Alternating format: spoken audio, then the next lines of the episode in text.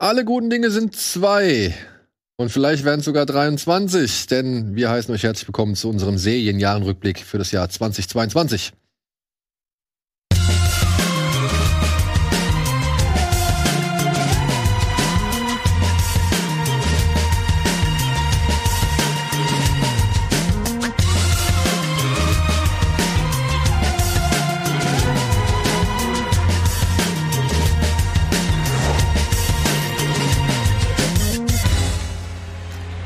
Hallo und herzlich willkommen zurück und ein frohes neues Jahr nochmal hinterhergeschoben. Wir befinden uns im zweiten Teil unseres Bada Binge Jahresrückblick 2022 mit Hanna Huge und Simon Kretschmer und meine Wenigkeit. Wir hatten schon über die Plätze 10 bis 6 im letzten Jahr gesprochen. Wir können sie vielleicht sogar noch mal kurz einblenden als Erinnerung. Vielleicht ist ja ein bisschen länger her äh, und ihr könntet es vergessen haben. Ja, also ich war bei Peacemaker auf Platz 10, äh, The Boys auf Platz 9, Winning Time auf 8, We Own the City auf 7 und wir haben noch nicht gesprochen über House of Dragon, das ich auf Platz 6 gepackt habe. Aber weil Johanna gesagt hat, das habe ich auch noch in der Liste, haben wir da nochmal gewartet. Und Johanna hat dann auch nochmal The Boys, Station 11, auf das sie uns sehr neugierig gemacht hat. Mhm. Äh, ja, den nächsten Titel den hat sie mich nicht so neugierig gemacht. Und über Euphoria Staffel 2 auf Platz 7 müssen wir auf jeden Fall noch mal reden, warum das nur auf Platz 7 gelandet ist. Und Industry, der gute Laune-Tipp, auf Platz 6. So, und damit wären wir bei Simon, der und wir müssen uns an dieser Stelle einmal entschuldigen. Wir sind hier wirklich im unmittelbaren Anschluss an die letzte Folge, haben wir das hier aufgezeichnet. Deswegen konnten wir noch nicht korrigieren, dass Ach, nicht auf der 10 egal. Succession ist, sondern was war auf der 10? Ähm, ich äh, Doom, Patrol. Doom Patrol und, und dann Schrägstrich äh, 1899 Schrägstrich Peacemaker. Worüber wir gar nicht gesprochen haben, außer, außer Peacemaker. Ja, ich habe nur kurz, ich habe es kurz erwähnt. Dann auf Platz 9 The Rehearsal. Platz 8 hattest du auch was anderes gesagt, ne? Äh, nö, Platz 8 war Andor. Ihr habt mich nur nur übergangen, aber das war auch okay, weil äh, ich ja über andere auch schon gesprochen habe. Also ähm, das war schon richtig so. Okay, dann Platz 7 The Bear, da reden wir auch nochmal drüber, genauso wie über Better Call Saul Staffel 6 auf Platz 6. So, und jetzt geht's in die Top 5, Freunde. Wer möchte den, den Einstieg machen? Ach, fange ich mal an, weil ich weiß genau, dass du das, glaube ich, auch hast, Hanna. Und zwar White Lotus ist bei mir auf der 5. Die zweite Staffel? Ja, jetzt die zweite Staffel, genau. Also äh, war ja schon auch letztes Jahr die erste, war für mich ein absoluter Überraschungserfolg. Es ist eine Serie über ein ähm, Urlaub, äh, Urlaubsort, ein, ein Hotel, eine Hotelkette. Und jede Staffel spielt an einem anderen Ort mit einem anderen, mit einer anderen Besatzung, außer, oh Gott, ich will nicht Stiflers Mom sagen. Jennifer Coolidge. Jennifer Coolidge. ähm, die, äh, die jetzt in der zweiten Staffel auch auftaucht. Äh, sie ist äh, ja die schon aus der ersten Staffel bekannte äh, ja, sie ist Multimillionärin und ähm, aber komplett auch also ein bisschen durch, ähm, mhm. aber ja wird hier halt auch wieder in ein äh, eine Mischung aus Drama. Es ist teilweise auch Comedy und dann ist es aber auch einfach nur so Oh. Kompensiertes Urlaubsfeeling. Also man hat viel von dem, wo man sagt, ah, das ist aber auch schöne Location. Ah, da wäre ich jetzt aber auch gerne. Ah, das würde ich jetzt auch gerne essen. Und gleichzeitig hast du aber diese absurden äh, Persönlichkeiten, äh, die alle zusammengeworfen werden. Und das Schöne hierin ist, dass man also wirklich eine andere Dynamik hat als beim, bei der letzten Staffel. Äh, insofern gefällt mir das auch gut, dass man nicht einfach Dinge wiederholt hat, obwohl eine Figur eben wieder da ist, die eine wunderschöne, also die wirklich, es ist, die ganze Staffel wird auch zum Teil getragen äh, von Jennifer Coolidge. Jennifer Coolidge. Ich, will einfach nicht Steve Mom sagen. ähm, und hat ein wunderschönes Finale und äh, man schreit den Fernseher an. Es ist wirklich äh, lohnenswert. Und äh, hier sehen wir zwei auch der Hauptfiguren. Das sind zwei äh, junge Frauen, die sich so ein bisschen als Prostituierte verdienen in diesem äh, in dieser Hotelanlage und mehr oder weniger mit allen, fast allen männlichen äh, Schauspielern beziehungsweise Figuren Kontakt haben. Ich, ich, das Schöne an der Serie ist ja, dass man von Anfang an weiß, es wird Tote geben. Äh, man weiß ganz in der ersten Folge ganz am Anfang schon, okay, es wird eine Leiche mindestens geben. Und dann sitzt man natürlich so die ganze Zeit wie Columbo davor und denkt sich, wer könnte es sein? Nur bei Columbo weiß man es von Anfang an. Hier äh, hat man dann immer, je nachdem, was passiert, und es wird immer wieder in der äh, Serie so thematisiert, äh, dass man denkt, das ist es jetzt. Das ist der Grund, warum die Person dann am Ende stirbt. Und es kommt dann doch ganz anders, als man denkt. Und das ähm, möchte ich der Serie wirklich vorhalten, dass sie das gut gemacht hat, immer diese Red Herrings irgendwo auszulegen und generell einfach das Gefühl zu vermitteln, dass man als Zuschauer schon weiß, worauf es hinausläuft. Und dann verläuft es doch ein bisschen anders als gedacht. Ähm, es ist eine schöne Serie. Ich möchte sie einfach nur feiern, weil sie mir ähm, echt was gibt. Ich gucke die super gerne mit meiner äh, Freundin und dann ja sitzt man halt da, redet über die Figuren und über die Entwicklung. Und äh, es geht halt viel um auch natürlich Beziehungen, Fremdgehen, äh, äh Dinge, die halt, sag ich mal, im Urlaub eigentlich äh, nicht Thema sein sollten, aber es dann oft doch sind, wenn man äh, mit den falschen Leuten in den Urlaub fährt. Prostitution. Es, ja, ja das, na, das vielleicht nicht. Das ist die eine Sache, wo ich die ganze Zeit denke, das ist ein bisschen unrealistisch. Die hätten die doch schon längst rauswerfen können. Weil, weil von Anfang an hat die, ähm, die Managerin des Hotels überhaupt keinen Bock auf diese beiden äh, jungen Mädels, weil sie grob schon weiß, was, was bei denen abgeht. Und die ganze Zeit denke ich, schmeiß sie doch endlich raus, schmeiß sie raus. Aber stattdessen bleiben sie halt bis zum Ende und lösen sehr viele von den Problemen eigentlich erst aus. Wobei man sagen könnte, die Leute haben die Probleme Probleme ja auch mitgebracht. Wenn überhaupt, stellen sie sie nur äh, äh, dar. Äh, und naja, also ich, allein schon wegen dem tollen Finale und irgendwie einfach Momenten, die mir für immer im Gedächtnis bleiben werden. Wirklich insbesondere eine Szene, wo das ganze Internet sich aufgeregt hat. Das fand ich äh, am schönsten, mir nach dem, nach dem Finale mir die Reaktion des Internets anzugucken. Ähm, also ich, ich mag das sehr. Ich, mir hat es wirklich gut gefallen und ich feiere das, weil es ein frischer Wind ist, ein frischer Urlaubswind. Wie äh, groß oder beziehungsweise wie ist das Verhältnis von Aubrey Plaza im, im Rest? Also ist es genauso wie, wie dieser Murtley Bart, Bartlett, der, der, der Concierge des ersten Ach so, Hotels? Nee, er fehlt auch ein bisschen. Also hm, so eine Figur fehlt, das merkt man. Ähm, die Managerin hier hat ein komplett anderes Ding sozusagen, mit dem sie ähm, sich ähm, durch diese Folgen beschäftigen muss, ja. Ja, nee, also es ist, sie ist halt nicht, sie ist eine ganz andere Figur, sie hat ganz andere äh, äh, Themen, ne? Und äh, vor allen Dingen geht sie auch mit den Mitarbeitern anders um. Also das meine ich, man hat jetzt nicht dasselbe einfach kopiert mit einer weiblichen Managerin, sondern da, das ist wirklich eine ganz eigene Geschichte.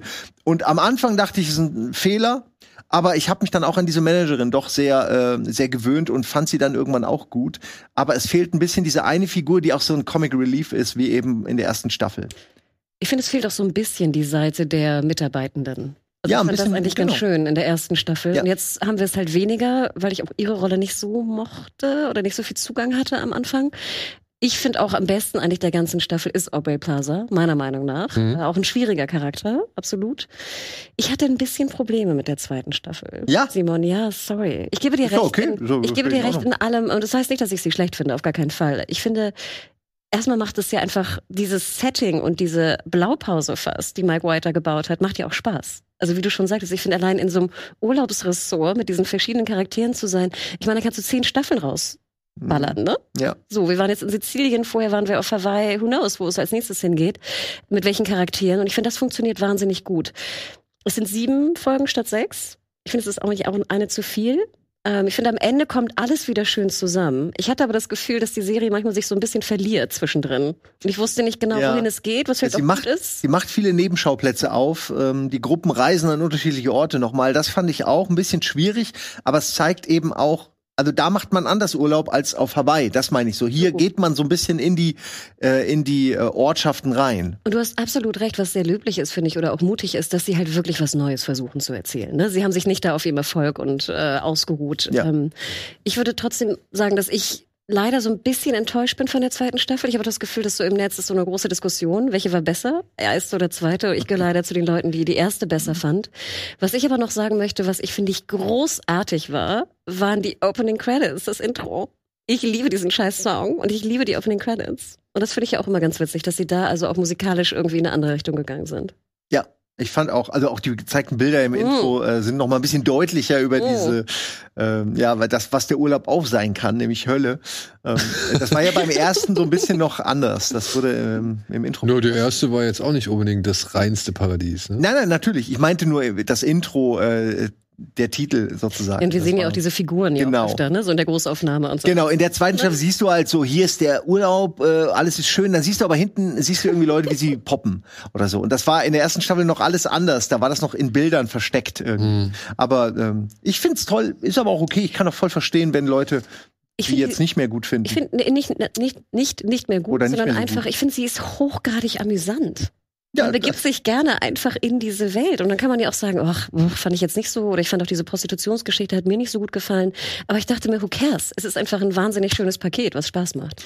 Absolut, aber gerade diese, diese Prostitutionsgeschichte ist halt für eine der Familien sehr, sehr wichtig, äh, weil sie eben zeigt, äh, wie Dinge weitergegeben werden, äh, vererbt werden, könnte man sagen, oder erlernt. Und das fand ich schon sehr, ähm, Trippe? ja, das fand ich schon irgendwie äh, wichtig und schön. Aber mich, haben, mich hat dieser Kniff, wenn jetzt eine Sache gestört, dann hat mich das auch am Ja. meisten gestört. Auch weil ich es nicht glauben kann, dass die da immer noch sitzen können nach all dem Drama, das sie da irgendwie äh, ausgelöst haben. Gut, wir lösen uns mal kurz von diesen äh, wundervollen Worten von Simon und machen einen kurzen Werbespot und melden uns gleich zurück. So, da sind wir wieder zurück. Und ja, wenn du möchtest, darfst du gerne deinen Platz 5 Sehr präsentieren. Ich habe eine Serie mitgebracht, die, glaube ich, ich. Ist es jetzt das dritte Mal, dass ich hier sein darf? Habt ihr mich das dritte Mal eingeladen? Ich glaub- glaube, oder? I don't know. Das insgesamt dritte Mal? Nee, zu Nein. dem Jahres. Ach so, das kann gut sein, ja. Weil ich habe eine Serie mit, die ich, glaube ich, jedes Mal mit hatte. Und zwar For All Mankind. Und ich kann, ich glaube, ihr habt es noch nicht gesehen. Nein, ich habe gerade eben die Liste gesehen, wo, wo du mir letztes Jahr schon diktiert hast und ich habe es leider nicht geschaut.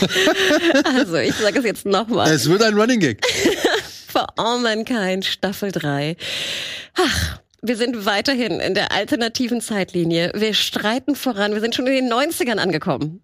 Dudes, als wir angefangen haben zu reden, waren wir noch in den 60ern. Jetzt sind wir also in den 90ern. Und es ist trotzdem weiterhin immer noch fantastisch. Jetzt geht es natürlich um den Mars. Also die Aktualität von For All Mankind ist auch noch gegeben. Wir haben jetzt einen Wettlauf mit den Amis gegen die Russen, gegen Investor, gegen einen Investor. Also es hat wirklich sehr, sehr viele Bezüge natürlich auch zu unserer Welt. Es sind weiterhin fantastische Charaktere, vor allem natürlich auch die Frauenrollen. Wir denken an Ronald D. Ronald D. Moore, der einfach das sehr, sehr gut kann, die weiterhin auch einfach wirklich fasziniert sind, äh, faszinierend sind. Wir haben Liebe, wir haben, wie gesagt, hier Weltraummission, wir haben vielleicht noch andere Mächte, die da eine Rolle spielen. Wir haben hier Vater-Stiefsohn-Geschichten, wir haben Attentäter, was vielleicht auch nicht so gut funktioniert. Aber es ist ein unfassbar spannendes Paket, wo ich einfach jedes Jahr denke, ich finde, die Serie macht es einfach wahnsinnig gut, weil es so diese perfekte Mischung von Drama, Spannung, Weltraum, so einen kleinen Weltraumfix da, wie gesagt, mit reintut. Die Mars-Geschichten sind verrückt, die Actionsequenzen sind verrückt. Ähm, äh, For All Mankind. Ihr müsst einfach da mal reinschauen. Ihr müsst, wie gesagt, drei Folgen durchhalten, weil die ersten beiden wirklich ein bisschen langweilig sind. Da muss ich ganz ehrlich zugeben. Aber nachher kommt da so eine Entwicklung und so eine Aktualität und sie, sie gehen halt immer weiter. Das finde ich ja auch so toll. Sie ruhen sich auch nicht auf auf dem, was sie haben, sondern sie drehen das Rad immer, immer, immer wieder weiter. Ach, sorry, jetzt bin ich ganz außer Atem. Also Ja, For All Mankind, wirklich. Wenn ich die zuhöre und gerade auch aufgrund der dritten Staffel, ich will mir das schon eigentlich angucken. Es ist irgendwie noch nicht passiert. Ja, äh, Glaub du, dir das? Du bist Ich ja auch immer so begeistert davon. Das muss ja, da muss ja was dran sein. Ich hoffe. ich schäme mich immer wieder aufs Neue. Ich hoffe. Aber ich hab's fest vor. Wirklich, ich hab's fest vor. Das Problem ist halt Apple. Also Apple Plus. Ich hab's halt nicht. Ja. Also deswegen, äh, und, und da muss ich halt über den Server gehen und da kann ich halt nur, wenn ich das, den Rechner dann an, an äh, den Fernseher stöpsel, so kann ich die dann halt gucken. Und das ist dann meistens immer etwas, äh, was ich dann nicht so bevorzuge. Weil es halt qualitativ auch nicht so geil ist. Also, das will ich halt einfach dazu sagen. Das sieht ja alles cool aus, was die da machen. Ich wollte gerade sagen, die Apple TV-Serien sehen ja alle fantastisch Ja. aus. Ne? Also ich glaube, budgetmäßig müssen wir uns da keine Sorgen machen. Aber ja, ich verstehe schon, was die, was die Nutzbarkeit, sag ich mal, angeht. Es ist schwierig, aber es gibt ja auch eine, ich glaube, auch eine App auf der PlayStation 5 und so. Also ich glaube, die, die App-Verbreitung ist ja mittlerweile auch gegeben. Und den, die sieben Euro, ich glaube, es gab eine Preiserhöhung dieses Jahr, kann man wirklich auch mal zahlen für so ein paar Serien. Wir haben ja noch mehr Apple TV Plus, glaub Ich meine, wir hatten ja alle allein, ich habe sie nicht mit reingenommen, ne? Aber wo wir schon bei Apple TV Plus sind, ich hatte ja Calls, äh, hatten wir Anfang des Jahres auch Mm, besprochen. Ja, auch toll. Ähm, und das habe ich jetzt noch nicht mit hinzugezählt, weil es, glaube ich, schon älter ist, äh, schon, schon weiter zurückliegt. Aber das habe ich halt auch erst dieses Jahr entdeckt. Und das fand ich ja einfach auch mega. Ja, ich fand es wirklich richtig, richtig gut. Deswegen, äh, ich komme noch dazu. Aber es ist wie bei allen Rondi Moore-Serien. Erst bei Staffel 4 werden sie interessant. What? Und Wie dann ziehst du mir Galactica? What? Ja, aber ich habe Battlestar Outlander? Galactica habe ich zu spät, also habe ich ähm, habe ich erst angefangen, als da wirklich schon viel existiert hat und habe das halt alles nachgeholt, weil ich halt irgendwie durch den Pilotfilm angefixt worden bin. Und äh, dann habe ich das wirklich zack zack zack zack alles reinge reingemampft und ich wette, das wird hier genauso sein. Also schaut, schaut wirklich da rein, mal rein. Oder vielleicht äh, kauft ihr euch ein neues iPhone oder so. Ich will jetzt keine Apple-Werbung machen, aber dann kriegt ihr ja, glaube ich, drei Monate umsonst mit dazu oder irgendwas ist damit bei. Also ich finde, es lohnt sich wirklich. Und ich denke, wenn man dann, oder auch mal einen Testmonat oder Testwoche, was auch immer das ist, schaut mal rein. Es ist wirklich, gerade wenn man sich auch nur so ein ganz kleines bisschen für Weltraum interessiert und was da gerade auch los ist irgendwie in unserer Welt diesbezüglich. Ach, ich finde, sie machen das sehr, sehr gut. Ja, äh, du hast die letzten Jahre schon äh, wirklich. Nicht genug scheinbar. nicht genug. Es ist doch, du siehst doch, es kommt so viel. Es gibt zu viel. Ja, und dann musst du so einen Dreck wie Jupiter's Legacy gucken oder sowas. Ja, na gut. Das ist ja schon zwei Jahre her, oder? Ja, aber ich meine doch. Ich aber doch. nachgewirkt. Ja. Ja, aber das musst du dann gucken, anstatt ja, dass, dass du das, das gucken kannst. Na gut. Aber ich bin thematisch, glaube ich, äh, mach mal, kann ich anschließen. Denn auf meinem Platz 5, ja. Ich bin ja gespannt, wann wir über House of the Dragon reden, ne? Also, aber auf meinem Platz 5 habe ich eine kleine Doku-Serie gepackt, die nach hinten raus auch ein bisschen glatt gebügelt war. Will ich gar nicht abstreiten, aber die mir in den ersten, allein in den ersten, ich würde sagen, schon vier Folgen von insgesamt sechs, so viel Spaß gemacht hat und so viel Herzwärme erzeugt hat. Äh, das ist Light and Magic die Dokumentationsserie zu Industrial Light and Magic, wo halt von den Anfangstagen bis hin zur Neuzeit einmal der gesamte Werdegang der Firma und eben halt auch der Tricktechnik in Hollywood äh, erläutert und erklärt wird mit super geilen Aufnahmen, die halt noch nicht 10.000 auf 10.000 Bonusmaterial Editionen beziehungsweise auf 10.000 Bonus DVDs auf irgendwelchen Sondereditionen waren so äh, gezeigt wurden da war echt schön viel Frisches mit dabei. Und wirklich allein diese Anfänge von, von, ja, Tippett, von Bird und, und wie sie alle heißen, äh, Lucas und Konsorten, das alles nochmal irgendwie so nacherzählt, nacherzählt beko zu bekommen und dann mit diesen Bildern, das war einfach, ja, ein schöner Ritt die Memory Lane runter. Ich habe es sehr, sehr genossen. Wie gesagt, nach hinten raus, wenn es dann halt auch mit dem digitalen Zeitalter losgeht, äh, wird es dann nicht mehr ganz so interessant. Ja, da äh, verschwimmt vieles im Business-Geschwätz so. Obwohl ich aber auch noch da, genau wenn hier zum Beispiel John Favreau und so weiter zur Sprache kommen und wie die dann halt irgendwie auch mal erklären, dass The Volume schon auch seine Vorteile mit sich bringt und dann halt zeigen, wie man halt gerade Raumschiffszenen mit The Volume inszeniert. Ähm, das hat, fand ich dann trotzdem interessant so. Also das war dann auch nochmal ein netter Aspekt, den man noch nicht so wirklich vorher beleuchtet oder erklärt bekommen hat.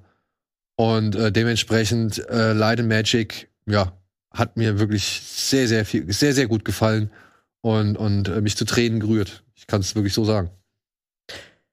Äh, ich habe nur zwei Folgen gesehen, muss ich sagen.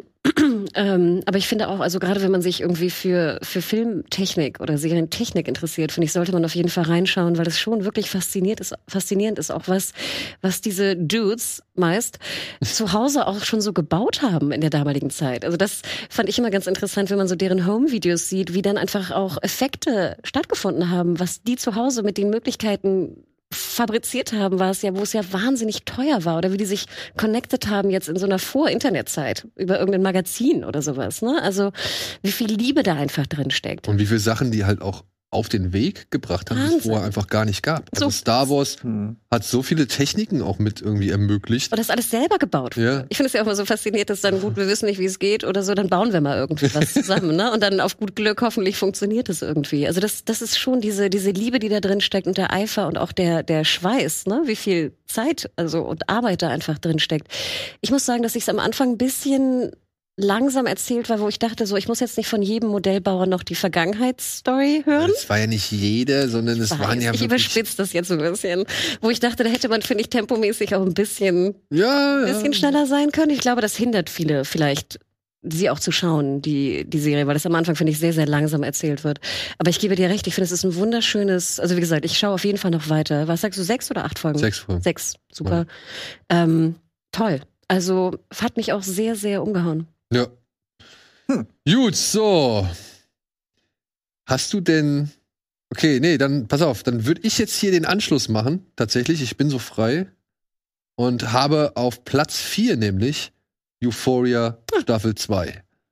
Äh, weil, muss ich einfach sagen, ja, es gab diese Corona-Pause und diese zwei Kurzfilme, sag ich mal, wo, wo Rue und, äh, wie heißt sie? Ähm, Oh, oh. äh, Ah, shit. Nicht Jax. Wie heißt sie denn? Äh. Dammit. Regie, könnt ihr. wie heißt sie denn, Mann? Jules! Ah, Jules. Danke. Ah, danke, danke, danke, danke. Ja, die halt äh, ja so ein bisschen die Zeit beleuchtet haben von Jules und Rue, was halt nach der ersten Staffel passiert ist. Und zweite Staffel, ja, äh, konzentriert sich so ein bisschen auf so einen Gangster-Subplot mit, mit ähm, wie heißt der, Ash? Und, und Res. Und Also- Rez. Res heißt er. Oh ja, ey. Hm, Oh, Sorry, Namen. das ist jetzt zu lange her. Ja. Und gleichzeitig äh, verdichtet es noch gewisse, äh, sag ich mal, Rivalitäten. Vor allem äh, zu Cassie und äh, Fez. Faz. Faz. Zwischen Cassie und ähm, ihrer besten Freundin. Und Rue und Jules geraten ein bisschen in den Hintergrund, aber trotz allem mit diesem Theaterstück, was die Schwester von Cassie noch inszeniert, was so gesehen das, das Grundgerüst dieser ganzen Staffel meiner Ansicht nach ist, was so das Grundgerüst bildet. Äh, äh, also was Sam Levinson da gemacht hat, äh, wieder mal, finde ich inszenatorisch Bombe. Und, und von den Ideen her und auch von der Intensität her, das ist wirklich hart. Ja, mag sein, dass es vielleicht ein bisschen verwerflich oder, oder kritisierbar ist, dass man da sehr viele junge Darstellerinnen in, in Sexszenen schmeißt und sehr freizügig in Sexszenen schmeißt. Und vielleicht das auch, naja, so eine Zendaya und eine, wie heißt die, Sweeney, ähm, dass die halt natürlich schon etwas, äh, wie soll man sagen, anderen Körpermaßen entsprechen oder beziehungsweise sehr gleichförmig den Körpermaßen entsprechen als halt eben nur eine Darstellerin, die jetzt inzwischen aus der Serie auch, glaube ich, rausgeschmissen worden ist, weil sie äh, Beef Cat. mit Hm. äh, Sam Levinson hatte so, also, obwohl die hat auch eine geile Szene, wenn da diese ganzen Influencer um sie rumstehen und sie halt zulabern irgendwie, was sie denn machen soll und sich irgendwie ändern soll. Das, das waren schon, äh, das waren coole Momente einfach. Und, und wirklich dieser Monolog der Mutter, herzzerreißend. Ähm, die, dieser Auftritt von Cassie bei dem Theaterstück, fantastisch. Also da waren wirklich so viele einzelne kleine Highlight-Momente drin. Ähm, großartig, dass man das halt mit Staffel 2 äh, noch mal irgendwie auf so einem Niveau halten kann, fand ich erstaunlich. Und ich bin gespannt jetzt, äh, wie es weitergeht, weil stehen ja nicht die besten, also steht ja nicht unter den besten Sternen so. Schön, dass du es mitgebracht hast, weil ich glaube, es gab auch viel Diskussion. Ich glaube, viele fanden die zweite sogar fast scheiße. Ich habe das Gefühl, ich habe auch sehr viel Negatives gehört über die Staffel. Und ich finde auch, die Sachen, die du auch kritisiert hast, man kann viel kritisieren über die Staffel. Und trotzdem finde ich dieses ganze Paket, die Schönheit in der Inszenierung, die Euphoria mir gibt, gibt mir keine andere Serie. Dieses Audiovisuelle, was da transportiert wird, ich finde, es ist teilweise so berauschend. Und gerade, wie du sagst, was man alles hört, was am Set vorgefallen ist, wie lange teilweise eine Folge gedreht wurde. Man spricht ja, dass es teilweise irgendwie 10, 20 Drehtage waren für eine Folge oder sowas. Kann ich mir auch gut vorstellen, weil es einfach so wahnsinnig gut teilweise aussieht, was da auch genau mit den vor allem weiblichen Darstellerinnen passiert ist. Ich finde, es war auch sehr wenig Jules. Das hat mich auch gestört. Genau, Cat wurde fast komplett vergessen. Da sind so viele Sachen, die man kritisieren kann. Und trotzdem fand ich auch persönlich dieses Theaterstück-Idee fand ich fantastisch. Und ich habe das so abgefeiert und ich hatte so viel Freude damit. Ich habe noch so lange drüber nachdenken müssen. Und diese Art der Unterhaltung, wenn wir es mal so nennen, gibt mir auch, glaube ich, nur Euphoria. Auf diese Art und Weise. Und da muss ich sagen, ich fand die fantastisch und toll, die Staffel. Ja. Und ich finde, sie ist auch absolut sehenswert. Auch gerade vielleicht mit ihren Fehlern. Ich finde ja auch immer ganz schön, wenn da so ein paar Fehler drin ist, wo man über nachdenkt und sagt, boah, fand ich das jetzt wirklich gut oder war es vielleicht doch irgendwie grenzwertig oder hätte man das anders machen sollen? Also ich fand es ein Highlight. Und du hast mich gefragt, genau, ich hatte es auf der 7, glaube ich. Ich hätte es auch höher hingepackt. Vielleicht habe ich mich da auch zu sehr irgendwie von dem ganzen Wirbel und so, was da draußen irgendwie äh, grasierte, irgendwie blenden lassen. Aber ich fand es auch ein absolutes Highlight dieses Jahr. Du, und sie, also wenn man, wenn man der Serie eigentlich nichts ab, absprechen kann, die hat Eier. Also sie zeigt halt wirklich Sachen, die man ja eigentlich auch gerade als Eltern nicht sehen will. Und zeigt dann aber auch eigentlich, wer wirklich die Mitschuldigen an der ganzen Sache sind, nämlich die, die es nicht sehen wollen, also die Eltern. Und ich mochte zum Beispiel auch die Folge, ich glaube, es war die dritte, wo wir in den Vater gehen. Ja, Die Folge fand ich eigentlich, war eine meiner Lieblingsfolgen. Also ey, und eine- wenn, wenn er da im Flur steht und erstmal die Rundumschelle verteilt, beziehungsweise seine Körpersäfte irgendwie fließen lässt. Ähm, Also, großartig. nein, Euphoria. Also, ja, Wahnsinn. Ja. Wahnsinn. Das ist mein Platz 4. Uh. Ein guter Platz. Simon. Gerade überlegt, äh, ich habe die zweite Staffel noch nicht geguckt, äh, kann dazu äh, nichts sagen, fand natürlich die erste auch toll und werd, werd die mir jetzt auch, hab's ja auch gerade nochmal aufgeschrieben. Muss Ey, man musste, halt also wirklich, musste gucken, die ist. Ja, ich war, meine Freundin hatte ich schon geguckt und dann, dann Wie war fand sie die denn? Hm? Fand sie die gut? Ja, ja, sie liebt die Serie. Deswegen, aber sie hatte irgendwie dann ohne mich weitergeguckt und dann war ich so, hm, okay. Und alleine kam ich dann irgendwie nicht dazu. Aber ist vielleicht auch besser, wenn so viele nackte Frauen dazu sehen, da gucke ich alleine. Jo. Und nackte Männer? Nackte Männer auch. Geil. Jede Menge. Jede Menge. Ja. Also man sieht vor allem hier, wie heißt der Football-Jock, der, der. Ja, wie- ich, komm, ich bin gerade mit Namen, bin ich Oh, heute Mann, schon. ey, Nicht Eric? Heißt der Eric? Nee. Nee, nee, nee. Aber er ist nicht mehr, aus, auch nicht mehr so präsent. Was ich aber okay finde. Ja, weil er hat sich ein bisschen ausgereizt. Mhm. Ja. Aber trotzdem, auf der anderen Seite muss man ja auch sagen, das ist eigentlich ein gemeingefährlicher Psychopath. Natürlich. Und dass da nicht mehr so richtig drauf eingegangen wurde. Ich hoffe, ich hoffe, in der nächsten Staffel erlebt er noch so einen richtigen Breakdown oder so und explodiert einmal richtig, dass der aus dem Verkehr gezogen wird, weil den darfst du ja eigentlich nicht auf die amerikanische Gesellschaft loslassen. Meiner Ansicht nach. Aber es ist auch zu spät, weil von dem sind noch mindestens eine Million Klone unterwegs. Und äh, die werden halt auf die Gesellschaft losgelassen. Aber gut. Ja. Simon, Platz 4. Ja, ich nehme was, wo ich weiß, das wird euch auch gefallen. Severance, eine Serie, du hast es in der letzten Folge schon angedeutet, wo es auch um äh, das Büro geht. Die Frage ist nur, was für ein Büro? Um was geht es in, in Severance? Man kann es nicht so hundertprozentig sagen, auch nach der ersten Staffel immer noch nicht so ganz. Ähm, Adam Scott ist das, ne? Adam, Adam Scott, ja. Adam Scott äh, spielt hier die Hauptrolle, äh, finde ich auch sehr, sehr gut. Ähm, und ähm, es geht um Menschen, die in einer Firma arbeiten, die sich chirurgisch ihr Gehirn so haben abtrennen lassen, dass sie ein, dass sie quasi zwei Ichs besitzen, zwei Persönlichkeiten, äh, zwei Bewusstsein. Die eine ist die Arbeitspersönlichkeit, das andere ist das Privatleben. Und das ähm, klingt erstmal wie eine wie eine coole Idee, zeigt dann aber auch ganz gut, äh, zu welchen Problemen es führt und vor allen Dingen, was damit ähm, vom ja von der Industrie quasi gemacht werden kann mit diesen Fähigkeiten, dass man nämlich einfach Leute mehr oder weniger äh, gefangen halten kann im Büro und auch sämtliches Wissen, was in diesem Büro geteilt wird, immer innerhalb äh, der Firma bleibt. Es geht dann auch natürlich um das Ausbrechen aus diesen ähm, auch au- aus diesen Regeln, aus dieser ähm, Bubble der Firma, denn das ist ja klar, die Arbeitsperson ist ja nur am Arbeiten. Und klar, die Freizeitperson hat's sehr, sehr gut, denn die muss nicht viel machen, die kann den ganzen Tag irgendwie äh, abhängen, erinnert sich ja auch nicht an die Arbeit und muss nichts machen. Aber ähm, äh, derjenige, der eben in diesem seltsamen Job, der ja auch ein bisschen undefiniert daherkommt, ganz seltsame Dinge von einem abverlangt, ganz eigene komische Regeln hat, die fast an, an einen Kult oder eine Sekte erinnern und weniger an, ich sag mal, Amazon oder so. Ähm, das ist schon interessant gemacht, wie dann diese zwei Persönlichkeiten entstehen, die aber in derselben äh, in derselben Person äh, vereinigt werden und auch versuchen zu kommunizieren, in irgendeiner Form eben rauszukriegen, äh, was hier vor sich geht. Und dann natürlich auch noch die Leute, die im Büro wichtig sind, auch in der realen Welt natürlich auch noch mal ein Echo haben. Und das äh, hat mir sehr, sehr gut gefallen, weil man rätselt so mit und dann gibt's dann halt irgendwie die, was ist die Pancake Party, die Waffelparty. Und es sind so Geschichten, wo du irgendwie denkst, okay, ähm, worauf soll es abzielen? Was was will mir die, die Serie eigentlich erzählen? Und so richtig weiß ich es immer noch nicht. Und das finde ich auch toll. Oh, was denn? Ich hab's, ich Hab hab ich schon noch was nicht mit gespoilert? Weil Nein, nein, nein, nein, nein. Ich wollte auch nicht Du hast, nein, nein, spoilern. nein. Okay. Du hast noch nichts Huh. gespoilert. Ich habe sie halt nur nicht mit Es in die Liste genommen, weil ich halt noch nicht fertig geschaut habe. Ja. Also es geht ja gar nicht um die Sachen, die da stattfinden, sondern was es mit den Leuten Hm. macht. Und ähm, ich fand äh, vor allen Dingen schön, dass man ähm, dann auch andere Abteilungen mal gesehen hat. Mhm. Und äh, das habe ich mir immer gewünscht ab der ersten Folge, dass man mehr über dieses Büro erlebt. Und äh, das haben die dann auch äh, bis zum Ende der Staffel umgesetzt. Und es ist einfach, wie gesagt, ganz toll.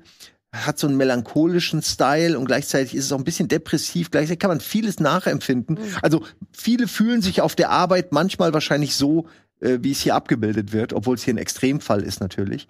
Und ich mag alle Figuren, ich mag ähm, dieses Mysteriöse dahinter, das, das gefällt mir total gut. Ja, ich muss auch sagen, ich habe halt leider, ich glaube, bis Folge Tolles 5. Intro auch, ganz schönes Oh, Intro, meiner. Ansicht nach. Das Intro ist sehr- wirklich Hammer. Ja. Ich habe bis Folge 5, glaube ich, geguckt und äh, Nicht weiter? Nein, Simon. Naja, Deswegen habe ich es nicht mit in die Liste genommen. kannst du ja nicht einfach so droppen. Was denn? Ich hab die Hälfte geguckt. Ja, was soll, was soll ich denn machen? Nein, ich muss ja leider ja, noch andere Sachen schauen. Kannst du denn eigentlich weniger schlafen? Oder brauchst du denn wirklich so viele Kinder? Frag mein zweites Ich. Frag den, der hier durch die Tür geht, gleich, äh, der da rauskommt. Genau, frag den Auti. Ja, genau, Auti und Inni, genau. Ähm, würdet ihr denn diese Idee mit euch machen lassen? Ich dachte am Weil Anfang, darüber denkt man viel nach. als ich das erste Mal von dieser Idee gehört habe, der Serie, dachte ich, ach, eigentlich nicht so verkehrt. Danke, danke, dass du das sagst. Denke ich nämlich auch. Ich finde, das ist auch der erste Moment. Du denkst, oh Gott, wie geil wäre das, dass ich dann ein Privatleben hätte, wo ich nicht über die scheiß Arbeit nachdenken Ja, aber muss. Und ich habe wie so ein, und ich habe wie so ein, es klingt jetzt so ein bisschen gemein, aber ich habe wie so einen Arbeitssklaven, der halt den halben Tag einfach irgendwas macht und mich damit in Ruhe lässt und ich darüber nicht mehr nachdenken muss nachher. bist- Aber die ja Serie auch, zeigt ja. dir dann, wie scheiße das Genau, eigentlich ist. wie Und das- super scheiße das ist und was dann halt wirklich mit deinem Inni da passiert. Also, Ja. äh, uh. Weil ich finde diese, also für mich ist die absolute, ich kriege gerade Gänsehaut, diese absolute Horrorvorstellung ist, wenn die Innis in den äh, Aufzug gehen sozusagen und dann einfach da wieder landen. Das heißt, du, du kannst nicht entkommen. Du gehst raus und aber deine Erinnerung setzt dann erst wieder ein, wenn du eben wieder da bist. Das heißt, du bist nur am Arbeiten. Du, du kannst dieses kalte Licht auch und alles, diese, Ja, wenn du hast du keine am Fenster. Der absolute Albtraum, da zu arbeiten und zu leben. Vor allem, was ich so krass finde, und ich glaube, es ist kein Spoiler, aber was würde passieren, wenn dein Inni sich verletzt? Und du jetzt als Auti auf einmal halt die Verletzung siehst. Genau. Und denkst, was passiert da eigentlich drin? Und das finde ich auch. Und das finde ich macht die Serie sehr genial, dass du am Anfang wirklich mit dir selber haderst und denkst, so, oh Gott, ist das nicht die, vielleicht die Erfindung des Jahrhunderts? und nachher, nein, natürlich nicht. Und ich würde dir auch raten, ganz ehrlich, ich finde die Se- ich hatte Probleme am Anfang so ein bisschen reinzukommen. Also den Gedanken hatte ich, ich fand es sehr langsam und dieses Mysterium und so ging mir manchmal auch ein bisschen äh, gegen den Nerv. Wir haben ja noch so einen anderen Charakter anfangs, der einge, eingeführt wird. Aber ab Folge 4, 5 war ich zum Beispiel komplett drin und finde auch die zweite Hälfte besser als die erste. Ich finde, die hat wahnsinnig viel Spannung nachher. Ja, so- Super viel Tempo, wie du schon sagst. Da kommen dann mehrere Abteilungen, da kommen andere Twists noch mit rein. Auch in der Auti-Welt kommt da sehr viel noch äh, hinzu. Und ich fand gerade toll, dass, wie gesagt, also die zweite Hälfte hat mir noch sehr viel besser gefallen. Nicht, dass die erste mir nicht gefallen hat, aber sie hat mir besser gefallen. Und ich habe es auch auf Platz 4, genau wie du. Fand's super. Und freue mich auf die zweite Staffel. Ah, du hast auf Platz 4. Also das heißt, wir haben jetzt zwei Fliegen mit einer Klappe geschlagen. Ja, sogar hier, wie heißt es, Platzbuddies sind. Ja. Das ist doch schon mal gut. Das ist doch schon mal gut. Und ganz ehrlich, auch jetzt, wer alles gecastet wurde für die zweite Staffel. Also wir haben da ja auch so irgendwie Gwendolyn Christie zum Beispiel, wo ich dachte, okay, sehen wir sie jetzt nicht nur bei Netflix-Produktionen, dann irgendwie John Noble. Also da sind ganz viele Leute mit dabei. Und ich frage mich, was wird noch alles aufgemacht? Nee, Und fängt allein. Allein das Zusammenspiel von John Turturro und Christopher Walken. Äh, Genau, aber jetzt kommen noch neue Leute mit rein. Ja, ich guck's ja. Also Ist aber halt Ja, auch, ne? Äh, Apple, ne, oder? Ja. Ja. Ja, siehst du, und das war halt auch wieder so eine Hürde. Und eine Stunde sind die, glaube ich, lang. Ja. 56, 58. Muss man aber sagen, ne? Also viele Serien haben jetzt gerade so die Stunde für sich entdeckt, Mhm. ne? Also beziehungsweise ich habe viele Serien gesehen, die immer mit diesen Stundenfolgen umher, also Ja, das war ja früher eigentlich immer so ein HBO-Klassiker, ne? weil du keine Werbung brauchst, ne? sonst Ja. bist du 43 oder 45. Und jetzt manchmal wünsche ich mir, wir kommen noch auf eine andere Serie, glaube ich, heute zu sprechen, wo ich mir wünschte fast, es wären 43er und nicht 57er. Hm. Mm. Okay, das heißt vier and Magic, Severance, Severance. Severance. Dann mach du doch mit Platz drei weiter. Oh, jetzt sind wir hier, jetzt sind wir auf dem Treppchen. Ich glaube, mein Platz drei ist das von dir angekündigte House of the Dragon. Na also, da wären wir doch bei House of the Dragon. Also ich fand sowieso auch dieses Jahr, wenn man so mal guckt oder überlegt, was ist eigentlich so passiert dieses Jahr in der Serienwelt, fand ich ja auch dieses äh, Fantasy Battle, wie wir es immer genannt haben, da im August, September zwischen House of the Dragon und äh, Rings of Power, fand ich doch sehr, sehr spannend. Beide wöchentlich, finde ich, was auch zur Spannung irgendwie beigetragen hat. Und ich guckte den Piloten von House of the Dragon und muss sagen, ich fand ihn super. Und ich hätte nicht gedacht, ich hätte nie für möglich gehalten, dass ich dieses Feeling von Game of Thrones jemals wieder fühlen Das könnte. gute Feeling. Das gute Feeling, das, das frühe Feeling, genau. Genau. Ähm, und ich hatte es und ich hatte es irgendwie sofort. Und klar, da sind auch, sorry, äh, da sind auch so ein paar Punkte drin, die ich irgendwie nicht so gelungen fand. Und es gab paar Entwicklungen, die vielleicht hätte man vielleicht anders machen können. Ich fand das Tempo war sehr, sehr hoch, ne? Die Zeitsprünge, klar, kann man alles diskutieren.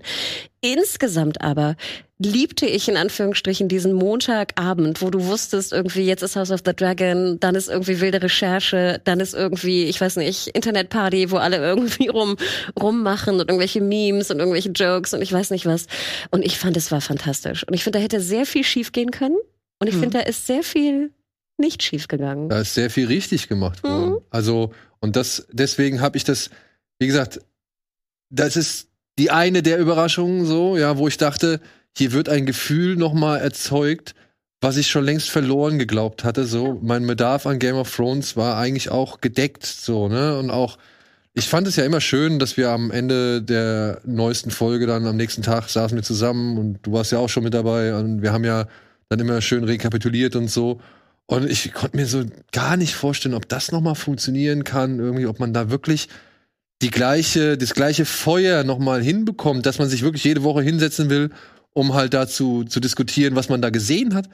Und diese Serie hat's geschafft. Also wirklich ein, ein, ein längst verloren geglaubtes Gefühl wieder zu erzeugen, ähm, fand ich ganz stark. Und natürlich spricht auch vieles, sag ich mal, der, der, der Inszenierung äh, für sich, beziehungsweise es ist alles auf einem wirklich hohen Niveau mit tollen Darstellern. Äh, allein, ey, Paddy Constantine, ich meine, mit, mit Drachen und was weiß ich und Schlachten und so, ja, aber dieser Moment, wenn er da den, in den Thronsaal reinkommt und äh, zum Thron emporsteigt und Matt Smith hilft ihm dann die Stufen hoch, der hat sich auf jeden Fall in mein Gedächtnis gebrannt und der wird da auch noch eine ganze Weile bleiben, so. Ich war schon begeistert von Millie Alcott. Also, als sie da vom Drachen steigt, dachte ich mir auch, was für Druck lastet bitte auf ihr? Also, wenn Patty Constantine nichts, also ich würde ihr auch recht geben, fantastische Leistung. Das ist ja schon ein gestandener Schauspieler. Ja, ja. Für sie jetzt, klar, sie hat irgendwie in zwei anderen Serien noch mitgespielt, aber waren ja wirklich immer kleinere Rollen. Der Druck, der da auch auf den Machern und Macherinnen irgendwie äh, herrschte, ich habe da wirklich Respekt vor. Und sie steigt da vom Drachen ab und du denkst, okay, wir sind in Staffel 4 oder 5. So locker spielte sie das runter. Ich fand sie teilweise auch sogar besser als Emilia Clark. Ich hatte immer so ein bisschen manchmal meine Probleme mit dem Schauspiel auch von Emilia Clark, gerade am Anfang. Ähm, aber ich fand, also das war wirklich, wirklich toll. Und, Und dass die beiden jüngeren Versionen, Wahnsinn. dass die es geschafft haben, dass man da saß und sich dachte, oh, ich will die eigentlich wieder zurückhaben. Fand ich nämlich auch interessant, ja. Und ich würde jetzt eigentlich ganz gerne sehr viele Rückblicke auch noch sehen in der zweiten Staffel. Ja, ja. Und ich fand die, die zweiten auch cool. Also immer Darcy vor allem mochte ich auch sehr gern. Aber ja, Wahnsinn, wie du schon sagst, da hätte so viel schief gehen können. Ich ärgere mich jetzt auch, wo ich zuhöre und auch drüber nachdenke. Ich habe das irgendwie ausgeblendet, aber ich habe es auch sehr genossen. Gerade weil ich großer Matt Smith-Fan bin durch Dr. Who. ähm, ja, ist auch geil, weil er kann wirklich auch, er kann halt mega sympathische Mhm. Rollen, aber er kann halt auch Mhm. äh, so dieses super äh, Arschloch spielen, den man irgendwie, den man nie mit niemandem allein lassen würde in einem Raum. Ähm, ja, also ich will nur noch mal bestätigen, dass ich es auch wirklich super finde. Ähm, ich ärgere mich richtig, dass ich das nicht in meine Liste habe. Ähm, aber ja, so ist es halt manchmal. Aber wir haben es ja jetzt hier. Also das Ja, ja, aber man fühlt sich ja dann doch so, ah, ja, ja, okay, wenn er geht so die Liste durch, denkst du, okay, Andor hätte ich eigentlich auch dadurch austauschen können. Aber äh, ich bin einfach froh, dass es ähm, immer gute Exemplare für die ganzen Serien gibt, für diese Universen, ne, für Mhm. Game of Thrones Universum, Star Wars, später auch noch Star Trek bei mir. Äh, ich freue mich, dass die halt nicht ähm, scheiße geworden sind, sag ich mal. Nicht alle. Genau, also Es gibt Fantasy, es gibt Sci-Fi, Mhm. es gibt so, ne, Star Wars. ich meine, wir haben über Rings of Power jetzt halt noch nicht gesprochen. Ich schätze mal, es ist auch in keiner der Listen von, von, uns Nicht enthalten. mein Platz eins, nein. Welche? Was? Rings of Power. äh, nee. Ja, also im direkten Nee. Vergleich, persönlich gesehen, persönlich gesehen muss ich sagen, hat House of the Dragon mich einfach mehr abgeholt. Das ist mehr die Form von Fantasy, die ich mag. Aber ich bin jetzt auch nicht wirklich hart gegenüber Rings of Power. Das war halt einfach nicht so meins. Beziehungsweise hat Ja. halt noch ein paar deutlichere Schwachstellen, die, die halt so den, den allerhöchsten Genuss verhindern. Und, und, oder beziehungsweise die allerhöchste Begeisterung. Ich fand es aber alles an allem, fand ich es schön, dass es diesen Gegenpol gab zu House of the Dragon. Und ich fand auch ganz witzig, dass ich dann irgendwie am neunten Freitag irgendwie nach der Ausstrahlung von Rings of Power dachte so, ach, jetzt hätte ich schon noch ganz gerne noch eine Folge. Also Ja. ich hab's dann irgendwann auch wieder vermisst, so. Siehst du? Und da dachte ich mir auch so, ja, dass wir so weit sind, dass wir einfach zwei in Anführungsstrichen gute, vielleicht sehr, sehr gute, je nachdem, wie wir es einschätzen, Fantasy-Serien haben, finde ich Wahnsinn. Und emotional hat mich House of the Dragon komplett abgeholt. Ich war emotional all in da drin. Ja, ja. Ja. Emotional all in war ich auch bei einer Se Serie, die ich auf meinem Platz 3 habe. Über die haben wir in der letzten Folge schon gesprochen. Über die haben wir zwei Sonderfolgen gemacht oder zwei, äh, zwei Episoden gemacht, glaube ich, oder drei sogar. Äh, ich habe auf Platz 3 äh, Better Call Saul Staffel 6. Weil alles, was du in der letzten Ausgabe gesagt hast, Simon, jetzt versuche ich mal die Leute wieder zurückzuholen, damit sie da auch nochmal drauf gucken. Ja. Aber alles, was du gesagt hast, würde ich hier nochmal an dieser Stelle unterschreiben. Es ist inszenatorisch, bombastisch. Es ist wirklich, es sind so tolle Momente und Szenen dabei. Äh, Ob es jetzt nun diese, dieser Moment ist, den wir nochmal erleben dürfen mit Walter White in dem Keller. Ob es jetzt Nacho ist, der sich in diesem Benzintank oder in diesem Öltank irgendwie vor den beiden äh, Brüdern versteckt. Ja. Oder halt Lalo, der, Hallo. der halt wirklich den ganzen, die ganzen Tage über in so einem Gulli. Gully hockt, ja, und irgendwie alles beobachtet und du raffst irgendwie, wie lang er schon da sitzt. Das sind alles so diese, diese typischen Vince Gilligan Entwicklungen oder äh, ja, Inszenierungen, die auf den ersten Blick immer irgendwie, naja, harmlos oder, oder unscheinbar oder sonst irgendwas wirken. Und nach sechs Staffeln, nee, fünf Staffeln Breaking Bad? Fünf Staffeln Breaking Bad. Breaking ne? Bad, ja. Ja, nach fünf Staffeln Breaking Bad, wo du es eigentlich besser wissen müsstest, weil du weißt, er hat diesen Trick schon mindestens 18.000 Mal gepult, so, ja. Also er hat wirklich schon so oft die, die, die Einstellungen gegeben, die halt sich im Nachhinein als was völlig anderes entpuppt haben oder halt im Nachhinein völlig anders aufgeladen worden sind. Und trotzdem kriegt er es in dieser sechsten Staffel, in dieser sechsten Staffel einer, Mhm. einer Spin-off-Serie immer noch hin, In der Prequel-Serie. ja, in der Prequel-Serie kriegt er es immer noch hin, wo du eigentlich weißt, was passiert, dass du da sitzt und ich glaube, es ist Folge 9, Howard, ja, und, und denkst dir, ach du Scheiße. Du wusstest eigentlich genau, dass so irgendwie sowas passieren muss, aber du sitzt dann trotzdem da und denkst dir, ach du Scheiße. Und dir tut ein Arschloch plötzlich leid, den du halt irgendwie in Form oder über Jimmy, ja, die Hauptfigur, äh, über sechs Staffeln lang hassen gelernt hast, Mhm. ja, und bist am Boden zerstört. So, also all, Ich finde und gerade Howard ist eine furchtbar tragische Figur eigentlich, auch weil immer wieder gezeigt wird, dass der eigentlich jetzt auch nicht so verkehrt ist. Also Er hat halt auch sein Päckchen zu tragen. Ja, ne, hat ja jeder und das schaffen sie auch gut. Ähm, auch wie die Figuren sich verändern, so Kim Wexler, so wie sich das über die all die, über die Ja, Staffeln und ja, ey, und man Rias- sieht ja, okay, so langsam, er hat aus ihr eigentlich das Böse rausgekitzelt, wenn man so will. Äh, so könnte man es sagen. Ich- Vielleicht hätte sie sich auch ohne ihn so entwickelt. Aber er hat auf jeden Fall war er der der Brandverstärker. Ja, Better Call Kim. Ja. Ey, Ja, Ria ist, äh, Sion auf jeden Fall auch äh, Glanzleistung. Wirklich, äh, was man vorher schon oft gesagt hatte, wie oft sie vorher schon übergangen worden ist. Und ich hoffe, jetzt ist, also, wenn nicht jetzt, also es ist wirklich. wär- Meinst du jetzt Nominierung oder, oder? Ja, egal was. Also Ja, die soll gerne. jeden Preis Ja, kriegen, den man irgendwie als TV-Darsteller irgendwie bekommen kann. Ähm, ja, Better Call Saul. Wir haben halt, wie gesagt, wir haben schon oft drüber gesprochen. Also ich glaube, Es ist ja meine Nummer eins. Ich habe es auf eins gepackt. du hast es auf eins Oh. gepackt. Oh. Ich glaube, ich hoffe. In Erinnerung. Ähm, weil ich auch genau wie du äh, alle Punkte, die ihr angesprochen habt und wie gesagt, ich wünsche es ihr sehr, dass sie die Nominierung noch kriegt. Sie haben ja die Staffel haben sie geteilt diesmal, ne? Erst sechs, dann sieben, erst sieben, dann sechs, wie auch immer es war. Sie können ja sozusagen bei den Emmys noch in den zweiten Zeitraum fallen, ne? Also es gibt noch, glaube ich, eine Chance.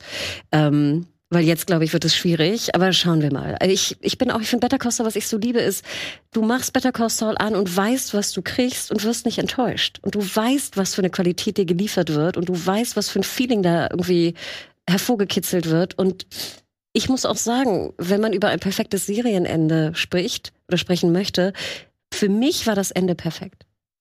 Das war, ja. Und da denke ich mir, dafür kriegt ihr meine Nummer eins, dass ihr mich da sechs, sieben Jahre, wie lange auch immer es jetzt lief, so köstlich amüsiert habt in der hohen Qualität. Und mit diesem kleinen Zigarettenfunken an Hoffnung. Hm. Diese Farb, dieser Farbtupfer, dass es vielleicht ja doch nicht 18 Jahre, nee, 89, wie viel hat er gekriegt? Uh, äh, Es war genug. Es war genug, ja. Also vor allem, wenn einer, dann er. Wenn einer irgendwie einen Weg findet, rauszukommen auf einem juristischen Weg oder so. Obwohl, ich meine, auch dieses, wenn er da am Ende im Knast den, den Kuchen oder das Brot aus dem Ofen holt, so, ne, wo man vielleicht so glaubt, okay, das ist jetzt etwas, was er über die Jahre hinweg in diesem Cinnabon-Shop da nun halt vielleicht als kleine Leidenschaft ent entwickelt hat, so, und dann halt durch die ganzen Leute geht und alle sagen, Saul, Saul, Saul, Saul. Vielleicht ist er auch zufrieden, da wo er jetzt ist. Nee, das dachte ich auch. Ich glaube, so unglücklich ist er da gar nicht. Ja, Sorry, wenn ich das ja. sage. Er ist da ja von Leuten umgeben, die er auch vorher schon Mhm. immer um sich rum hatte. Ne? Er verdient halt jetzt nicht mehr die absurden Summen, aber ähm, ich glaube schon, dass dieser Menschenschlag ihm äh, steht. Liegt. Das ja ihm liegt. Das sind Leute, die ihm eigentlich äh, emotional näher sind als viele andere in den Serien. Weil er auch wahrscheinlich nicht nur emotional, sondern halt auch äh, in seinem ganzen Dasein nicht so weit entfernt von denen ist, wie, wie ich es vielleicht den Anschein Und ich glaube ja auch, so trickreich wie er ist, er wird da auch, glaube ich, alle möglichen Tricks im Gefängnis irgendwie machen. Weißt du, und dann irgendwie hier was dealen, da was dealen. Mhm. Alles, irgendwie alles, Genau, genau, weißt genau. du, er wird alles Ja. kriegen, was er haben will. Vielleicht doch noch sein Schokoeis oder was auch immer er haben wollte. Es ist so, ich glaube, wie gesagt, das, so denke ich auch. Deswegen fand ich das auch so ein gutes Ende. Weil natürlich ist es ein trauriges Ende, aber es ist trotzdem jetzt nicht so traurig. Nee, es ist nicht allzu traurig. Aber es ist halt auch das Verdiente. Mm. Hm. Und das ist das Schöne, weil du, du kannst jetzt sowohl sagen, ja, ich find's gut, dass er, sag ich mal, so seine, seine kleinen Vorteile, sag ich mal, genießt. Und dass er nochmal, Entschuldigung, ah, Entschuldigung, Gesundheit. dass er nochmal einen Moment mit Kim hatte. So ein, eine, eine Art Aussprache, ohne wirklich zu sprechen. So, die auch gar nicht not war, wenn ich war, zu, zu verbalisieren oder zu formulieren. Und naja, du kannst aber auch sagen, ja, aber es ist richtig, dass er jetzt da ist, wo er ist, weil er hat ja auch genug Scheiße gebaut in seinem Leben und für die muss er halt nun mal irgendwann gerade stehen. Und es ist nicht so, dass die Figur irgendwie jetzt den, also dass, dass die Serie diese Figur davonkommen lässt. So. Also das fand ich, fand ich schon echt alles sehr, sehr stimmig und ja, ich gebe recht, das ist ein perfektes Ende. Vor allem für so eine Serie oder für diese Serie. Ja. Okay, damit du hattest, Das war mein Eins schon. Ich habe nur noch einen Platz. okay, aber du hattest schon deine drei genannt, ne? Das war House of the Dragon. Mhm. Ich habe meine drei genannt, das war Better Call Saul. Du hast auch noch, dann hast du noch Ich eine habe drei? noch was. Ich habe noch eine drei, ja. Ja, was hast du Für denn? mich ist es, äh, und ich denke, ja, man hätte es auch vielleicht ein bisschen weiter hinten äh, platzieren können, aber eigentlich für mich persönlich ist es wirklich eine, eine hohe Leistung und zwar ist es Strange New Worlds, die Star Trek-Serie, weil ich kann auch wunderbar erklären, warum das für mich so eine aufgeladene emotionale Bedeutung hat, weil die letzten Serien mir alle nicht so gefallen haben, die im Star Trek-Universum. Ich gucke sie alle. Ich habe sie wirklich alle geguckt. Äh, die animierten, wie auch dann äh, auf Netflix hier Discovery. Und es hat leider nie dieses Star Trek-Gefühl ausgelöst für mich. Und das hat mir ein echtes Problem äh, beschert, weil ich liebe Star Treks. Für mich ganz wichtige, ganz wichtiger Baustein, äh, ja, meiner Vergangenheit meine selbst, aber auch so wie ich, was ich mag, was ich gerne an Medien gucke.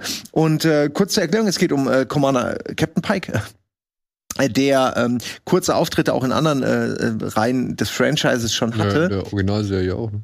Ähm, ah ja, ja, natürlich, aber ich meine derselbe Schauspieler nicht, oder? Nee, nee, nee. Das meine ich. Aber die, aber er hatte ja auch, also der Schauspieler hatte ja auch in, äh, in Discovery, Discovery. oder so, Ach so. hat er auch. Und da hat man schon gemerkt, oh, den mag ich aber, den mag ich aber. Kann ich bitte mehr von dem haben? Und genau das hat man dann auch gekriegt. Und das Schöne ist, dass die auch gemerkt haben, dass die Leute, die Pike gut fanden, eben dieses klassische Star Trek-Gefühl, ich, äh, man kann es Boomer nennen oder so, aber es ist so dieses alte äh, Seriengefühl haben wollten. Äh, nämlich, dass man so eine Art Monster of the Week hat. Du hast ein Thema, manchmal auch ein, zwei Folgen. Dann hast du A und, A und B-Stories, die sich manchmal ergänzen. Aber es wird halt einfach auf eine klassische Art erzählt mit ähm, schönen, ja, mit mit eigentlich allem schöne Effekte, schöne äh, Stories, Charaktere gefallen mir gut. Ich hatte mindestens zwei oder drei äh, Lieblingsfolgen, die mir wirklich auch was gegeben haben. Äh, letztes Mal habe ich auch schon dieselbe genannt, aber ich nenne es ruhig nochmal. Da ist so eine, wo zwei ähm, ich habe leider die, die Namen nicht mehr, aber zwei weibliche, ähm, ähm, äh, nicht Angestellte. Was ist man da? Ähm, Offiziere? Offiziere, genau. Ich kenne mich mit dem Militärjargon nicht aus.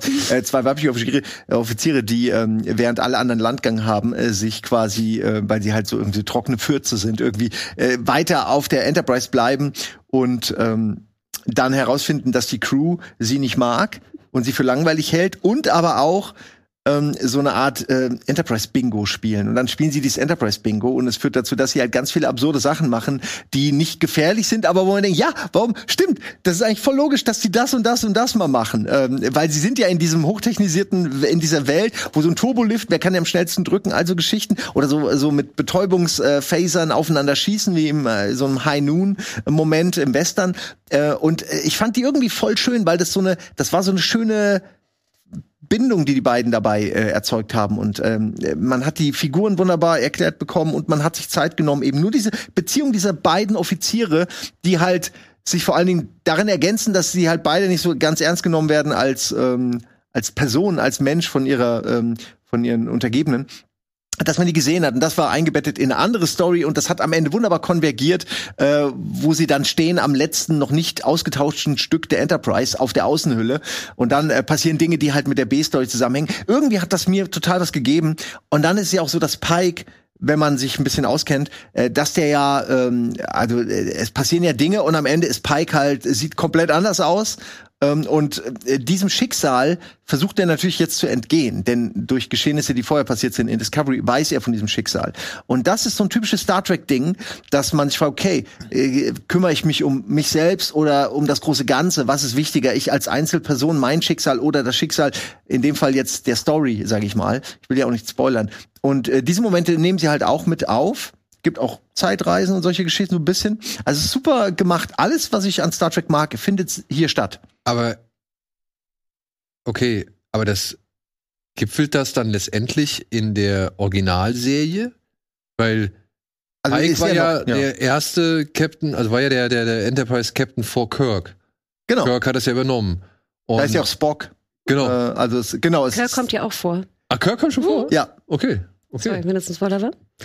Aber Simon, schön, dass du es mitgebracht hast, weil mir ging es, glaube ich, ich glaube, da sind wir ähnlich Boomer, wahrscheinlich veranlagt, weil ich konnte Discovery und Picard, das war Hate-Watching für mich nachher. ja. Nee, Picard Also alle- war. also Picard leider. Picard war für mich als Nicht-Fan war eine Frechheit. Ja. Es tut mir wirklich leid, alle, die Spaß haben äh, da draußen und zuschauen. F schön für euch, äh, wunderschön. Ich kann Discovery, ich habe, glaube ich, zwei Staffeln durchgehalten und ich habe es nicht mehr ertragen. Ich habe sie alle geguckt, aber es, ist, es wird nicht besser. Es war schmerzhaft für mich. Und dann kam hier Strange New Worlds und ich gebe dir recht. Also erstmal ist es ein klassisches Procedural wieder. Ich frage mich auch immer, warum habt ihr aber so Angst, Procedures zu machen? Gebt Ja. mir einfach eine Folge der Woche. Alles gut. Genau, warum muss es immer episch Ja. sein, immer auf eine Person fokussiert? Das ist doch ein Team. Ach, so, und da könnten ein bisschen so eine, so, einen- so, unter, so einen seriellen Unterbau könnt ihr ja machen, wie jetzt diese Pike-Geschichte, ne? Die zieht sich da so ein bisschen durch. Aber gerade die Folge, die du auch erwähnt hast, die wirkte so organisch, als ob dieses Raumschiff auch wirklich funktioniert. Ich Ja. habe auch dieses Gefühl von diesem Team, was ich bei Discovery nie hatte. Ich hatte einfach irgendwie eine Teambildung. Ich liebte zum Beispiel diesen sehr klassischen, auch total abgeschmackten, trotzdem liebte ich die Folge, die Body Switch-Folge. Ich wollte gerade sagen, diese Freaky Friday Folge, das ist so eine absurde Idee, aber irgendwie haben sie es geschafft, dass die nicht peinlich wird. Total. Und wie gesagt, ich glaube, wir haben das auch schon öfter gesehen oder sowas, keine Ahnung. Und trotzdem mag ich's. Und ich bin natürlich ein bisschen grantig, weil ich meine, die Serie lief ja in den US, ich glaube im April oder Mai. Und durch den Paramount Plus Start mussten wir jetzt ja bis letzte Woche, vorletzte Woche warten. Ach, der- jetzt ist erst quasi die deutsche Fassung rausgekommen. So, und da dachte ich mir immer so, Gott, ihr, wie ätzend, weißt du gerade, es gibt einmal, weil ich das jetzt überspitzt sage, eine gute New Track-Serie und die Fans müssen irgendwie acht Monate drauf warten. Ich glaube, es hackt. Und dann sehen sie sie, glaube ich, auch nur noch wöchentlich. Also zwei pro Woche. Also ich glaube, Doppelpack ist es. Oder nur Ja, immerhin, ja. oder sowas. Also ich muss auch sagen, Anfüttern, immerhin, es ist da, anfüttern. ja, und ich verstehe das auch alles, aber gerade, ich meine, hier Star Trek-Fans sind ja auch gut vernetzt. Die wissen, dass das draußen ist, die großen Fans. Oder haben es vielleicht schon gesehen, ne? Wer weiß. Und ach, das macht mich komischerweise noch so ein bisschen grantig im Nachhinein. Und ich hoffe, dass wir dann zur zweiten Staffel irgendwie, ne, auf derselben Zeit sind. Ja. Derselben Zeitlinie hoffentlich. Ähm, aber ja, ich finde auch, es hat mich sehr überrascht, wie gut es mir gefällt. Und was für ein schönes Gefühl ich wieder Ja. hatte. Und ich wollte sie fast gar nicht gucken, weil so viele Leute haben mir dann gesagt, ey, nee, du, du bist doch Star Trek-Fan, guck die mal. Die ist wirklich gut. Ich hatte so wirklich keinen Bock mehr. Lower Decks war dann so das Letzte, was ich geguckt hatte. Und da habe ich jetzt auch nicht viel erwartet, ist aber auch gar nicht so schlecht, aber halt auch so belanglos. Aber ja, ich will nicht alles wiederholen, aber endlich mal eine Mannschaft, der man gerne zuguckt. Nicht eine Person, um die sich alles dreht. Auch um Pike dreht sich nicht alles, obwohl er das offensichtliche Schicksal hat, dass er irgendwann stirbt ähm, und äh, verbrannt wird. Also auch, äh, auch das, ne? Also Mann, ey, was sie daraus gemacht haben, äh, ich freue mich, dass es ein Erfolg ist und ich hoffe, dass da eben mehr zukommt noch. Das wäre so der einzige Punkt, wenn ich was kritisieren müsste. Ich finde, man könnte noch ein bisschen am Tempo arbeiten und die Folge noch einen Tick temporeicher Du willst alles gestalten. kürzer haben, Ich ne? Du weiß, willst alles ja. 20 Minuten. Sorry. Ja, aber ich kann dieser gut 20 verstehen. Minuten würde ich gar nicht sagen. Und ich weiß, dass Star Trek, Nein, ja, wenn wir auch- uns zurückerinnern, so an, an Next Generation, die waren ja teilweise auch sehr langsam erzählt. Wir erinnern uns. Die sind ja teilweise, wenn du sie heute Ja. guckst, die sind sehr langsam. Leute sitzen in, in den Sesseln und reden. Das weiß man, aber das hat man auch damals gar nicht so Genau, wahrgenommen. Diese philosophischen Fragen haben mich teilweise so beschäftigt, dass ich gar nicht mitgekriegt habe, dass sie eigentlich nur einmal kurz im Holodeck sind, dann sitzen sie wieder, Aber dann so sind sie einmal auf dem Planeten. So eine Folge Next Generation war auch nicht lang, oder? 43 Minuten. Oder War 45 schon doch. damals. War schon Natürlich. Ja, die sind relativ. Dafür muss ich sagen, hatten die aber ganz gutes Pacing. Ne, So, also, also je nachdem wahrscheinlich auf Für welche 43 Minuten nur rumsitzen und reden. Und am Ende sind alle bei Whoopi Goldberg in der Bar und besaufen sich. Ja, das gab's auch häufig. Ja, aber, aber ich Oder mein, Poker. Ja, oder Poker. Aber jetzt zum Beispiel sind die, wie gesagt, du brauchst ja keine Werbung mehr, ne? Du kannst sie ja länger machen, wie du willst. Und dafür denke ich manchmal so, Gott, ich hätte noch ein bisschen mehr Tempo reingebracht. Ich glaube, dann würden noch mehr Leute es schauen. Glaube kann man auf jeden Ja, Fall wenn- verbessern, kann man immer, auf jeden ich. Fall. Ähm, aber nein, ich bin, ich bin auch begeistert, dass es, dass wir endlich mal wieder gute New Track haben. Wer hätte das gedacht? Nee, ich, jetzt, ich hatte schon, Ja. ja. Überraschung, Überraschung, Überraschung. Also die Hoffnung in Star Trek-Serien war gering, die Hoffnung in Game of Thrones war gering. Ähm, für mich Überraschung, ich mach schnell meinen Platz zwei, damit wir das abhaken können. Äh, The Bear, tatsächlich. Weil kam aus dem So weit Nichts. oben, ne? krass. Kam, auf, kam aus dem Nichts, hat für mich genau die richtige Länge, hat variiert, hat diese One-Shot-Folge, die großartig ist, die man gar nicht als One-Shot-Folge ne? realisiert Ja. Ja, ähm, hat diesen Unterbau mit dem Bruder, der mir jetzt wirklich Hoffnung macht auf die nächsten Staffeln so. Und gleichzeitig kriegt die Serie hin, wirklich geiles Essen irgendwie zu inszenieren, obwohl die Küche teilweise echt aussieht wie Arsch auf Eimer. Ja, aber das Essen sieht so lecker aus. Man muss eigentlich dabei oder danach essen. Es Ja, ja, aber anders. wirklich. Und, und die Figuren, ich mag's alles. Ich hoffe, es wird alles ein bisschen weiter ergründet, aber ich mag auch dieses Zack, Zack, Zack in der Küche. Ich mag das Familiäre. Ich mag hier Richie, der geht mir richtig schön auf den Sack. Ja, äh, Tina, die Dings, die sich auch am Anfang so quer stellt. Und ich finde cool, wie die dann auch so in dieser Serie über nur diese, sag ich mal, relativ überschaubare Folgenlänge von 30 Minuten im Schnitt äh, oder vielleicht sogar noch weniger, wie die dann halt so auch ein bisschen zusammenwachsen, wie man gegenseitig Respekt irgendwie erzeugt und so weiter, weil man halt einfach mal zuhört, weil man einfach mal sagt, ey, cool, gut, gut gemacht. Ja, oder ey, schmeckt lecker, super, einwandfrei. Auch wie sich die jeweiligen Köche weiterentwickeln. Äh, Genau, und dann auch weiterentwickeln wollen. Ja, genau. Ja. Erst, erst alles sein. abstoßen und dann aber irgendwann lernen, okay, das ist doch nicht dumm. Und dann entdecken sie die Freude an ihrem Beruf wieder. Das ist ja das Schöne. Ähm, er versucht doch, was versucht er zu machen? Waren es nicht Donuts? Donuts, Donuts. Donuts. Donuts? Der und das Donut. zieht sich halt so irgendwie über die ganze Staffel und du, du bist richtig so gespannt, ob wann das schafft und woran es liegt, wenn das schafft. Und dazwischen hast du so ein bisschen Mobster, äh, sag ich mal, Möpse? Was? Mobster-Lifestyle. also so ein bisschen Gangster, Gangster, sag ich mal, äh, Klischee oder Gangster-Welt, die noch irgendwie mit reinspielt, so, ja. Allein der, die Jungs, die er da an der Ecke irgendwie auffordert, nicht so laut zu sein, wenn sie irgendwelche Deals abziehen und so. Also da, da kommt bestimmt noch einiges. Also, Ja, ich denke auch, Obwohl ich auch ganz dankbar war, ich will jetzt nicht spoilern, aber ich finde auch ganz schön, dass es auch mal was Gutes passiert. Weil ich Ja, habe ja. das Gefühl, eigentlich in jeder Folge passiert immer irgendwie nur irgendeine Maschine geht kaputt oder hier ist kein Geld und da ist kein Geld, das wird nicht geliefert. Es gibt nur Probleme. Und dann war ich doch ganz dankbar, dass man auch mal ein bisschen, dass auch was Positives kommt. ey, bin ich vollkommen bei dir. Und ich hoffe, es wird sich alles noch irgendwie weiter positiv entwickeln. Aber solange ich leckeres Essen sehe und eine Menge Stress, bin ich eigentlich schon ganz zufrieden mit dieser Serie. Und wie gesagt, die kommt, die kam aus dem Nichts. Ich habe von den Ja. Leuten vorher noch nie was gehört und weiter. Und die hat echt einen schweren Eindruck bei mir hinterlassen, weil sie halt nicht nur diese Geschichte innerhalb der Küche erzählt, sondern sie erzählt da schon ein bisschen was auch über wieder mal über die amerikanische Geschichte. Also The Bear und äh, We Own the City könnten eigentlich in der gleichen Stadt spielen, meiner Ansicht nach. Obwohl es Baltimore und Detroit ist, glaube ich. Ach, Burnstar kommt dann vorbei. Und Burnside kommt halt vorbei, wie gesagt. Aber äh, deswegen, also mir gefällt das, mir gefällt das alles und und äh, was die halt noch so parallel dazu aussagt, finde ich, finde ich gut. Ich finde es auch so ein schönes Beispiel dafür, wie dankbar wir auch sein können, dass FX ja noch relativ autark ist unter Disney. Und da Ja. muss ich sagen, da merkst du einfach seit Jahren einfach, was FX da geliefert hat in der Serienwelt und dass es hoffentlich auch weiterhin liefert, weil sie solche Perlen einfach hervorbringen. Hat denn jemand von euch Shameless geguckt? Also die, das US Bisschen Shameless? mal. Ah, okay. Bisschen, also noch nie wirklich intensiv, aber ich, Ich weiß von Alvin, dass er ein gesehen. riesengroßer Fan Wie ist. viele Staffeln gab es? Gab es eine Menge? Es gibt zehn, glaube ich. Vom US auch? Ja, ja, vom US. Das äh, britische habe ich gar nicht gesehen. Und ich glaube, ich habe sechs gesehen. Ja, es, es, es ist schon immer dasselbe. Also man, es entwickelt sich irgendwie nicht weiter, obwohl man das den Figuren wünscht, aber ähm, es ist irgendwie für mich äh, ein Guilty Pleasure, ja. Obwohl es irgendwie immer wieder dasselbe ist. Kann ich auch sehr empfehlen. Gut, so, dann. Du ich habe hast noch einen Platz, genau, Nummer zwei. Ich glaube, das habt ihr vielleicht auch noch nicht gehört und nicht mit, glaube ich. Und zwar eine Serie, auch HBO, Irma Webb. von gehört, ja, aber Und ich glaube, du, genau, wirst sowieso vielleicht auch den Film kennen aus Genau. den 90ern. Gleichnamiger Film von Olivier Assayas. Er setzt auch hier die Serie um. Und es ist so ein bisschen behind the scenes. Also es wird eine Serie auch gedreht, die basiert auf einem Stummfilm aus den 1910er Jahren, Die Vampir. Aber wie gesagt, es ist Irma Webb, ein Akronym von Vampir. Und es geht eigentlich um die Dreharbeiten. Äh, Alicia Vikander spielt die Hauptrolle, wurde damals ja von Maggie Cheung gespielt im Film. Ähm, wird auch ein Rückbezug zugelegt und ist eine A24-Produktion und es ist, finde ich auch, wer jetzt mit A24-Produktion, wer die mag und die gerne guckt, sollte da auf jeden Fall auch mal reinschauen. Es ist natürlich so ein bisschen arzi-fazi französisch, muss man vielleicht auch einen kleinen Zugang zu haben. Es ist wahnsinnig charmant, unfassbar abgedreht. Ganz viel auch hier so ein bisschen sexy, was man auch diskutieren kann. Lars Eidinger spielt äh, eine ich Rolle. grad sagen, das Ich- war doch Lars Eidinger, ne? ich habe manchmal Lars Eidinger so ein bisschen übersehen. Ich finde, hier spielt er die, die beste Rolle seit seit langer, langer, langer Zeit, auch mit Abstand, glaube ich, von vielen eine, eine Lieblingsrolle, Gottfried.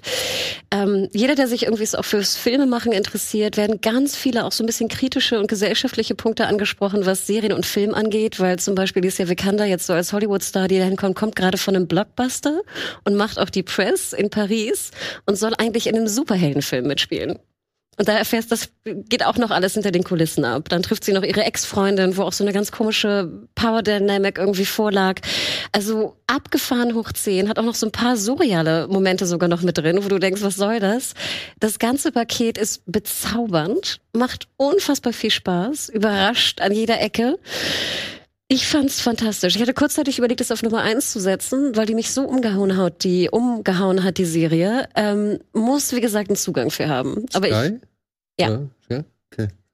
Ich weiß nicht, ob es noch da Nee, ich schicke das, ich schick das meiner Freundin, weil äh, die, die äh, ist ein paar nicht, Tage es- zu Hause, da kann die mal reingucken. Ich weiß nicht, ob es noch da ist, weil es ja immer dieses Dark Window gibt, ne, bei Sky. Die lief schon, die lief ja in Ja, sie Cannes, ist ne? mega der HBO-Fan. Sie redet die ganze Zeit nur von HBO. Sie meint immer, wenn HBO, wenn, wenn, wenn ich das hätte als Abo, dann würde ich gar nichts anderes mehr gucken.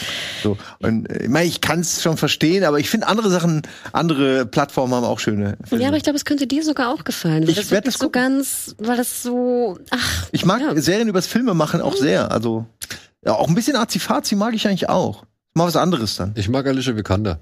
So, deswegen, Freut mich ich nämlich, dass euch, die mal wenn, wieder was Gutes gemacht wenn Gottfried auftaucht, ich glaube auch, ihr werdet Gottfried einfach abgöttisch lieben. Also Lars Eidinger, ja? Das Okay. ist unfassbar, was da gespielt wird. Auch Drogen und Party und Action und die Produzenten dahinter. Ich find's auch sehr, sehr witzig, ehrlich gesagt. Und auch ein bisschen deep. Ich finde dieses Irma Web lustig, dass das äh, Vampire bedeutet, weil das ist ja, äh, da Vampir. erkennt ihr, also es gibt ja Dracula oder also in, in dieser Castlevania-Welt gibt es ja auch den, was ist der Alucard. Dalukat, der heißt ja wirklich so.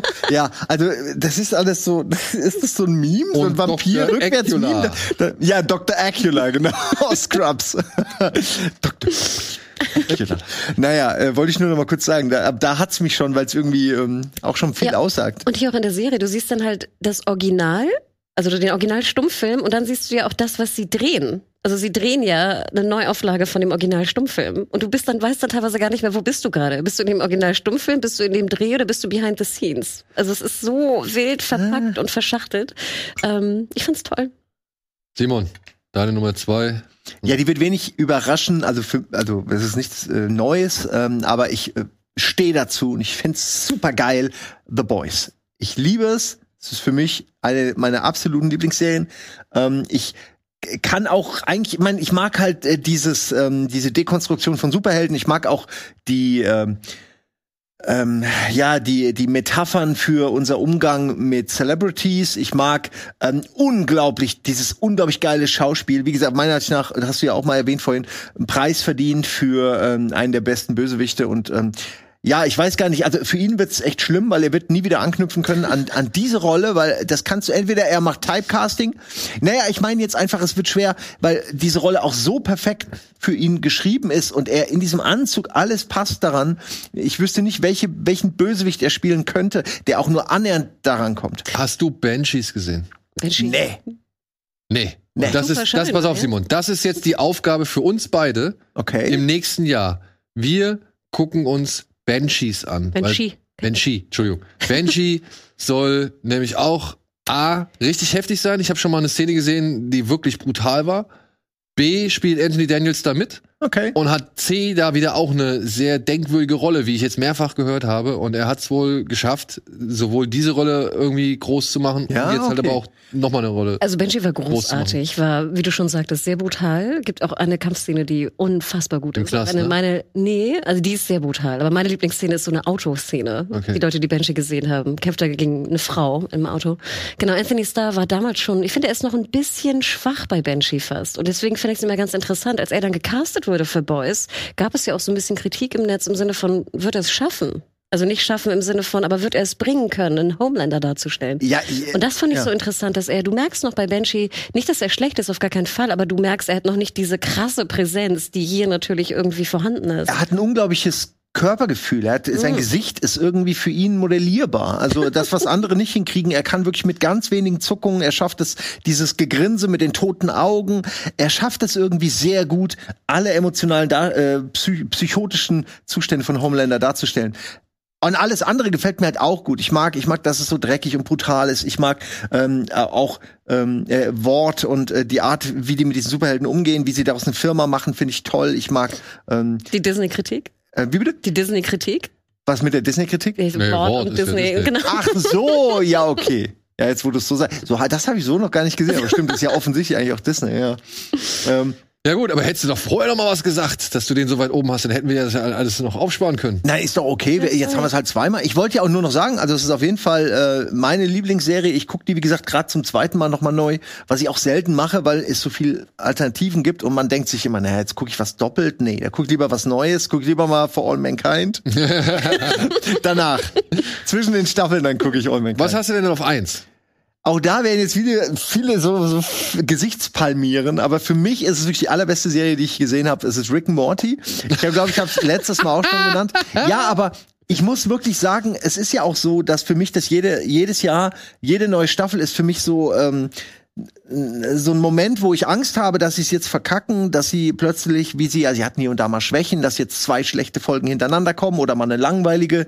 Ähm, aber diesmal, und es gibt ja neue Autoren, sie haben ja jüngere Autoren, also so zehn Jahre jünger als die Autoren vorher, für die Folgen äh, jetzt ähm, äh, einstellen können. Und ich finde, dass sie das bravourös machen. Also äh, ohne jetzt auf einzelne Folgen so genau einzugehen, sie schaffen es halt dass die Sachen, die man eigentlich erwartet, auch kommen, dass es eben diese äh, wöchentlichen Folgen gibt, die ein eigenes Thema haben, dass die trotzdem noch irgendwo interessant und philosophisch sind und ähm, auch sehr nihilistisch und man aber trotzdem, obwohl man so viel schon gesehen hat, immer noch was Neues sieht. Ähm, teilweise haben sie dann auch Ideen, die sind völlig absurd, aber werden trotzdem bravourös ausgeführt. Also da gibt's wirklich Sachen, ähm, wo ich immer wieder überrascht bin, dass sie das immer noch schaffen, mich zu begeistern. Und dann haben sie aber auch, was mich sehr interessiert, diese äh, ja übergeordneten Lore. Äh, Folgen, wo es halt um die Geschichte äh, und die Vergangenheit von Rick Sanchez und Co. gibt. Ähm, und dann haben sie auch immer noch diese Sachen, wo sie dann in einer Folge sagen so, ja, wir haben jetzt genug Klone und Roboter in dieser Familie. Und denkst, hä, Roboter? Wo ist denn hier ein Roboter in der Familie? Und dann denkst du dir jetzt, hä, wer ist denn hier der Roboter? Und dann kommt irgendwann später eine Folge, die das aufklärt. Und ähm, das machen die so gut. Sie bringen auch äh, so Antagonisten wieder rein oder beziehungsweise äh, Figuren, die sie vorher eingeführt haben, wo ich nicht dachte, dass sie noch mal kommen, wie Story Lord. Ich weiß nicht, ob ihr den kennt. Ja, ja, klar. Der Es gibt Zug. diesen Spielzeugzug und da, egal, es ist eine ganze Folge, die spielt in diesem Spielzeugzug und äh, am Ende ist dann Story Lord, der halt irgendwie der Bösewicht ist, der dann mit Jesus zusammen äh, quasi äh, beide erkennen, dass sie halt nur Spielzeuge sind und diese Figur tritt dann später nochmal auf, auch zusammen mit Jesus, was ich super finde, dass die beiden ein Tag-Team sind. ähm, also ich hatte einfach nur Spaß. Ich empfehle es jedem. Es ist vielleicht nicht für jeden. Ich weiß, das ist so ein bisschen, ähm, Leute belächeln das, aber oft kennen sie es auch nicht, meiner Ansicht nach. Und ja, es ist vulgär und brutal und blöd. Das ist aber äh, The Boys auch. Äh, und naja, aber es hat ein erstaunlich viel Herz. Man äh, hat mittlerweile, also man, man merkt, dass die Figuren sich auch wirklich weiterentwickeln und das nicht nur einem erzählt wird, sondern äh, da ist einfach ein merklicher Unterschied in der Art, wie Rick und Morty miteinander harmonieren mittlerweile in, zur ersten Staffel. Das sieht man besonders bei Folgen, wo äh, zum Beispiel Jerry aus Staffel 2 mit den Figuren aus der aktuellen Staffel interagiert. Das ergibt alles Sinn, aber es ist halt echt so, ähm, dass man das dann merkt, so okay, früher waren die alle noch anders zueinander, sie waren so eine dysfunktionale Familie. Mittlerweile sind sie trotz all dieser oder gerade deswegen äh, dieser chaotischen Geschichten zu einer echten Familie geworden, ganz egal. Und das ist die schöne Aussage an der Serie, egal wo du herkommst, weil die keine von denen kommt, also die sind keine Familie eigentlich, sie kommen ja aus allen unterschiedlichen Welten und ähm, das merkt man erst, wenn man dann so, es gibt eine Folge, wo irgendwas passiert und dann werden alle in ihre Ursprungswelt wieder zurückteleportiert. Und dann ist jeder woanders, weil sie halt alle woanders herkommen. Und da wird einem zuerst mal gedacht, stimmt, das ist ja eigentlich, die sind ja gar nicht alle so. Äh, man hat das einfach irgendwann nicht mehr so wahrgenommen, wo die alle herkommen. Ja gut, spätestens mit der, wie war das, diese Kronberg-Folge in der ersten Staffel? Ja, damit fängt's ja an, dass sie Damit die Welt ja an, ne? Also dass Genau. das dann wirklich plötzlich und dass sie halt, das da du siehst auch Cronenberg Jerry, kommt auch wieder vor. dass es halt immer Hammer. wieder zurückgeht und dass sie halt wirklich nie irgendwie einfach nur sagen, so wie bei South Park, wir setzen jetzt einfach auf null, scheißegal, ob Kenny jetzt letzte, letzte Folge getötet worden ist, so, Mhm. sondern dass es alles immer wieder noch eine Bewandtnis hat oder wie, ich bin ja auch gespannt, ob hier, ähm, na, Evil Morty, ob der noch mal irgendwie eine, Rolle Äh, bekommt. Da gibt's ein interessantes Ding. Es gibt nämlich eine Szene, wo Rick äh, hat so eine typische Scan-Vorrichtung und dann läuft da Morty rein und dann siehst du für einen Frame, siehst du so beim Profilbild das Bild von Evil Morty. Wo, weshalb die Leute halt eine lang gehegte These jetzt bestätigt sehen, nämlich dass am Ende alles äh, so läuft, dass Morty zu Evil Morty wird. Aus welchem Grund weiß man natürlich nicht. Das, aber sowas meine ich. Solche kleinen äh, Geschichten bauen die ein und dann weißt du halt nicht, ist es jetzt ein Gag, so ist es für die Memes oder oder äh, kommt das dann in ein, zwei, drei Staffeln plötzlich wieder? Naja, die Also ich wette, die haben auch den, den, den. Die lesen den Diskurs. den Reddit Thread Absolut, ja gelesen. klar. ich meine, beschäftige ich mal mit dem. Ich habe mich angefangen, mit dem Evil Morty Reddit Thread zu beschäftigen und habe festgestellt, nee, wenn ich mich jetzt hier noch weiter reingrabe, dann habe ich original mehr Zeit drauf als diese gesamte Serie mit all ihren Ja. Staffeln so. Ja. Und, Und dann das- ich gesagt, nee, bis hierhin. Aber sag mal, kurze Frage, wenn ich, wenn ich kurz unterbrechen kann. Ja, klar. Ich habe, glaube ich, ich bin nach der zweiten Staffel, glaube ich, ausgestiegen oder so. Aber warum? Sorry. Ähm, nicht, weil ich es schlecht fand oder so, einfach. Keine Ahnung. Ich glaube, so ganz meins war es auch nicht, humormäßig oder sowas. Ich fand es sehr witzig, aber irgendwie bin ich dann irgendwie rausgegangen. Ich hatte das Gefühl, dass gar nicht mehr so viel Hype ist jetzt um die Staffeln. Aber wie gesagt, da bin ich auch vielleicht einfach zu wenig drin. Ich wusste gar nicht, dass wir jetzt schon bei Staffel 6 sind und dass sie dieses Jahr lief, ehrlich gesagt. Aber wie gesagt, ich bin da auch nicht besonders drin. Ist sie denn weiterhin so erfolgreich wie damals? Oder ist es ein bisschen, hat es Äh, ich ein bisschen ich habe abgenommen? keine Zahlen für dich. Ich habe das Gefühl, so im Netz ist sie erfolgreich. In der Popkultur ist sie, hatte sie den Peak mit dieser Szechuan-Soßen-Geschichte. Das war Staffel 3, oder? Und genau, und dann gab es auch diesen Meme, dass halt äh, Rick Morty-Fans sich für besonders intelli intellektuell halten. Und es, äh, das hat so ein bisschen, glaube ich, am Image des Fans an sich äh, ge gekratzt. Hab Vor allem auch die. Fangemeinde, glaube ich, ein bisschen runtergeschrumpft so. Ja, aber also eigentlich schade, weil für beides kann die Serie halt nichts. Ähm, und ja, es gab so in der dritten und vierten gab es auch ein paar Folgen, die dann nicht mehr so gut ankamen. Da gab es diese berühmte Drachenfolge, wo sie die ganze Zeit Sex haben. So alle haben auf die Drachenfolge gewartet und dann stellt sich raus, dass Drachen einfach die ganze Zeit nur bumsen wollen. Und es ist alles so bescheuert, aber auch die fand ich jetzt nicht Ich muss scheiße. sagen, ich hatte Spaß. Die hat mich überrascht. Ich habe die sogar ein paar Mal geguckt. Ja. Also es gibt wirklich ein paar Sachen, wo man merkt, okay, hier habt ihr jetzt irgendwie einen ähm. Durchhänger.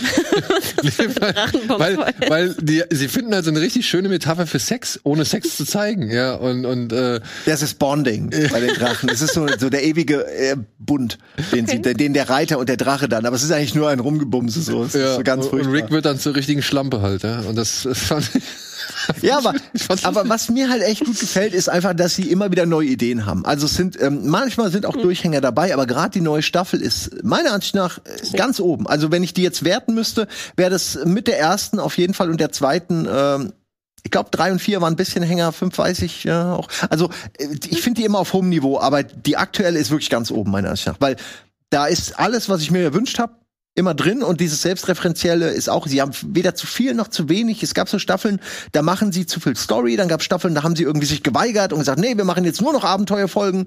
Ähm, und jetzt haben sie, finde ich, die Balance mit diesen neuen Autoren auch gefunden. Das ist doch schön. Also ich empfehle es jedem, auch dir, dass du da Ja. einfach noch mal weiter guckst. Kann weil ich einfach springen, gleich in die sechste wahrscheinlich nicht. Nein, nein, nein, das nein, ist ja nein. komplett falsch. Nee, nee, Kann lieber nee. gar nicht gucken. Okay, okay, Du musst, Weihnachten du Rick musst and so Morty. viele Folgen, wirklich, da gibt's, da Weißt du, gibt's ganz großartige Folgen, Ja. allein mit der Zitadelle und so. Ey, Also, alle, also wirklich, es gibt so viele, es gibt Evil Morty Folgen, die Wenn sind ich einfach vier wirklich Staffeln Rick Sahne. and Morty nachhole, guckt ihr dann eine Staffel vor Mankind? ja, Ja, das ist ein guter Deal. also wir haben zwei Aufgaben. Benji Mhm. und For Benji ist viel. Benji ist gleich fünf Staffeln sogar. Oder Ja, ich weiß, ich habe sie alle. Menge. Ich habe sie alle. Ich habe sie nur noch nicht geguckt. Ich habe sie als Blu-ray zu Hause stehen. Mir hat mal jemand äh, die Okay. ganze. Serie geschenkt, wofür ich sehr dankbar bin.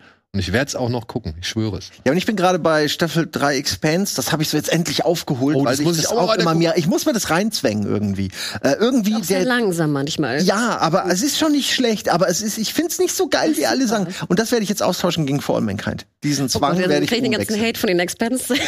Nein, nein, nein, ich weiß ja, jeder, äh, wirklich, ich weiß es gut. weggenommen. Ach, die denken eh, der Simon, das gefällt ihm eh nicht. ähm, es ist okay, es ist aber nicht so, also ich, die Leute tun so, als wäre es die beste Sci-Fi-Serie und ich, es, es will nicht ganz so. Ja, es gibt, es gibt eine bessere. Äh, ich mochte The Expense auch sehr gerne, aber ich hatte auch, wie war's, ich hätte es halt schneller erzählt. Ja. auf, auf. Genau, schneller. Deswegen, wir müssen jetzt auch hier äh, Schicht machen. Aber wir müssen welche, jetzt gleich noch was eine. Sci-Fi-Serie? Meine Nummer eins ist, und das ist etwas, was ich wirklich, du hättest mich am Anfang des Jahres fragen können und ich hätte gesagt, bist du bescheuert, Alter, du kannst mir, keine Ahnung, einen Arm abschneiden. Das ist wahrscheinlicher, als das, dass ich das auf die Platz, auf Platz eins packe. Andor. Das Warum andere hatte- auf der Eins. Ich habe Andor Warum auch, hattest du so negative Erwartungen? weil ich die Figur in Rogue One überhaupt nicht mochte, beziehungsweise weil die Figur mir komplett scheißegal war. Ich fand, äh, Die- Diego Luna war ein Lappen in Rogue One und, oder beziehungsweise ein Ja, aber hier ist er auch ein bisschen ein Lappen, ne? Ja, nee, Moment. Also, ist, äh, Äh, in, in Dings war er echt, meiner Ansicht nach, echt ein nasses Handtuch so. Da, da hat er mich null interessiert. Da fand ich alle anderen spannender und so. Und ich hatte eigentlich überhaupt keine Hoffnung in diese Serie. Was soll mir die erzählen? Was, was, was will ich denn mit dem? So, der ist, der war mir im Film egal. Warum soll er mir jetzt auf einmal irgendwie ähm, wichtig sein? Und was die hier gemacht haben, kann ich gar nicht hoch genug ansetzen, weil ich habe diese Serie mit meinem Sohn zusammen gesehen. Ich habe die ersten vier Folgen am Stück gesehen. Und dann habe ich mit meinem Sohn die ersten drei, äh, die da auf Anhieb äh, zur Verfügung waren, nochmal geguckt. Und dann halt wöchentlich vier, fünf, sechs bis, bis zum Ende hin. Und ich finde, beides hat funktioniert. Es ist, Andor ist für mich ein erstaunlicher Fall dieser nicht Star Wars, also dieser Star Wars Serien, die Mhm. nicht irgendwie davon profitieren, dass du von Woche zu Woche dich hangeln musst, sondern wo du auch sogar einen Vorteil von hast, wenn du halt gewisse, sag ich mal, Sachen beschleunigt gucken kannst, weil die sich ja schon sehr viel Zeit lässt. Aber da wäre ich dann halt bei eben genau dem, was mich alles überrascht hat. Die Serie lässt sich Zeit. Die Serie ist konzentriert.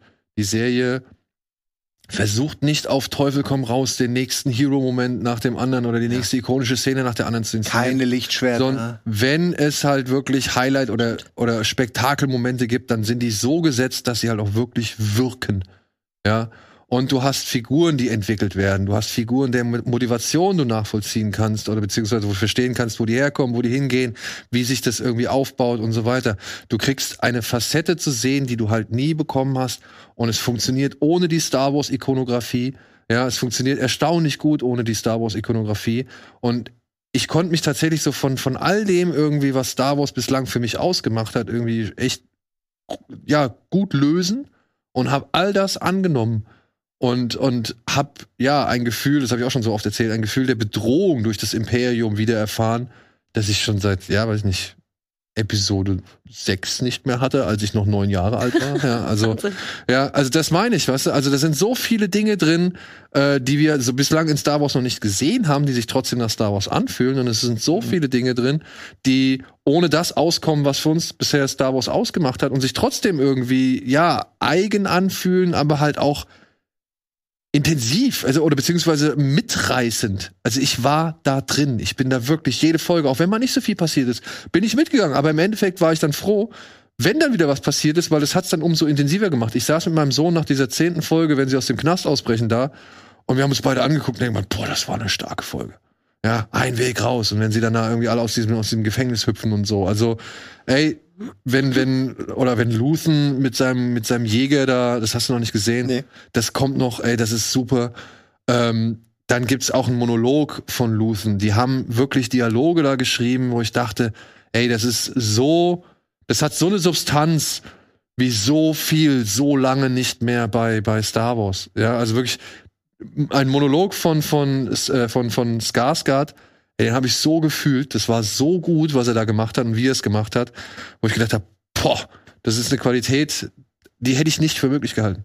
Und all das, all das, dieses Zusammenwirken, diese Überraschung, die wirklich geile Handarbeit oder dieses, diese, diese, diese Ausführung dieses Ganzen, ja, dass man da halt an, an originale Location gegangen ist. Ja, hier und da hat man vielleicht ein bisschen was verstärkt und es sieht nicht unbedingt immer so glaubwürdig Star Wars mäßig aus. Wir hatten auch eine breite Diskussion mit Sean, dass so Dinge wie Backsteine dich da aus dem Konzept reißen können und so, ja.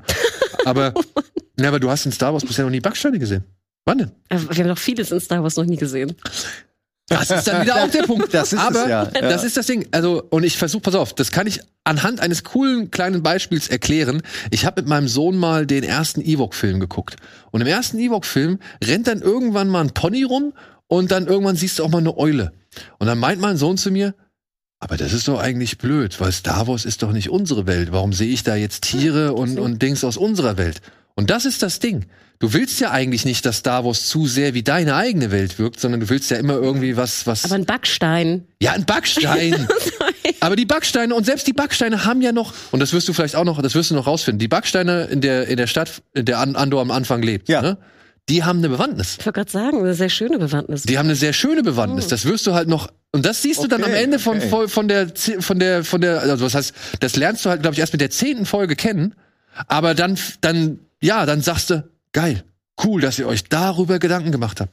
Ich, ich finde gut, dass sie das mal machen, was lange Zeit Fans gefordert haben, dass sie mal was außerhalb dieser Dynastie der Jedi und Sith erzählen. Einfach nur eine normale, normale Geschichte. Und gerade die Anfänge der Rebellion zu nehmen als Grundlage ist halt auch super. Also, dass die Geschichte, so können sie noch eine ganze Weile mit ganz vielen verschiedenen Gruppen und Serien erzählen, weil das ist auch eine zeitlose Geschichte der Rebellion und der, ne, gegen, gegen äh, Obere. Und wo bist du jetzt gerade? Ich, äh, Folge 7. Folge sie- Ja.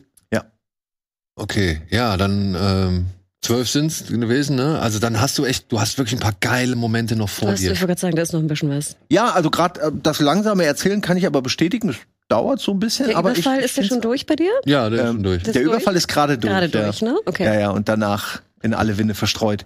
Ich, ähm, ja, ich freue mich auf jeden Fall. Ich guck's gerne. Ich habe es ja auch in meiner Liste drin, aber ich war mir nicht sicher, wie es mir denn nun wirklich gefällt. Jetzt bin ich aber ein bisschen optimistischer. Also, ey, Wo du es so feierst, äh, denke ich mir, ja, dann liege ich doch ich, ich will auch gar nicht sagen, dass die frei von Kritik ist, die Serie, ne? Also, aber Wer, wer ist da schon? sie hat eine Qualität, die ich bei Star Wars einfach. Also was ich schon krass finde, ist, sie ist einfach, sie sieht so unfassbar teuer aus. Also ich habe jetzt nochmal gegoogelt, was glaubt ihr, hat eine Folge gekostet? 20 Millionen? Man munkelt 15 bis 25. Und ich würde sagen, das war 20 plus each, mal 12. Wir sind jetzt bei 240 Millionen pro Staffel. What the fuck? Aber es aber sieht, ey, da ist es mal gut investiert.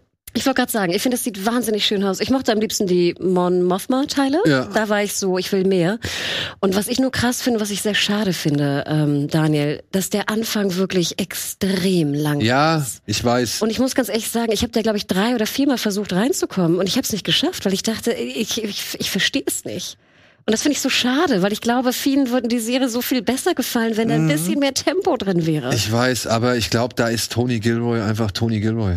Der sagt sich halt, ey, und wirklich, mein, das habe ich jetzt auch schon ein paar Mal erzählt. Mein Sohn saß am Ende der letzten Folge, unbedingt den Abspann, nach dem Abspann Ja. noch gucken, ähm, saß am Ende der letzten Folge, nach, also bei der Abspannszene danach, saß er da und hat applaudiert.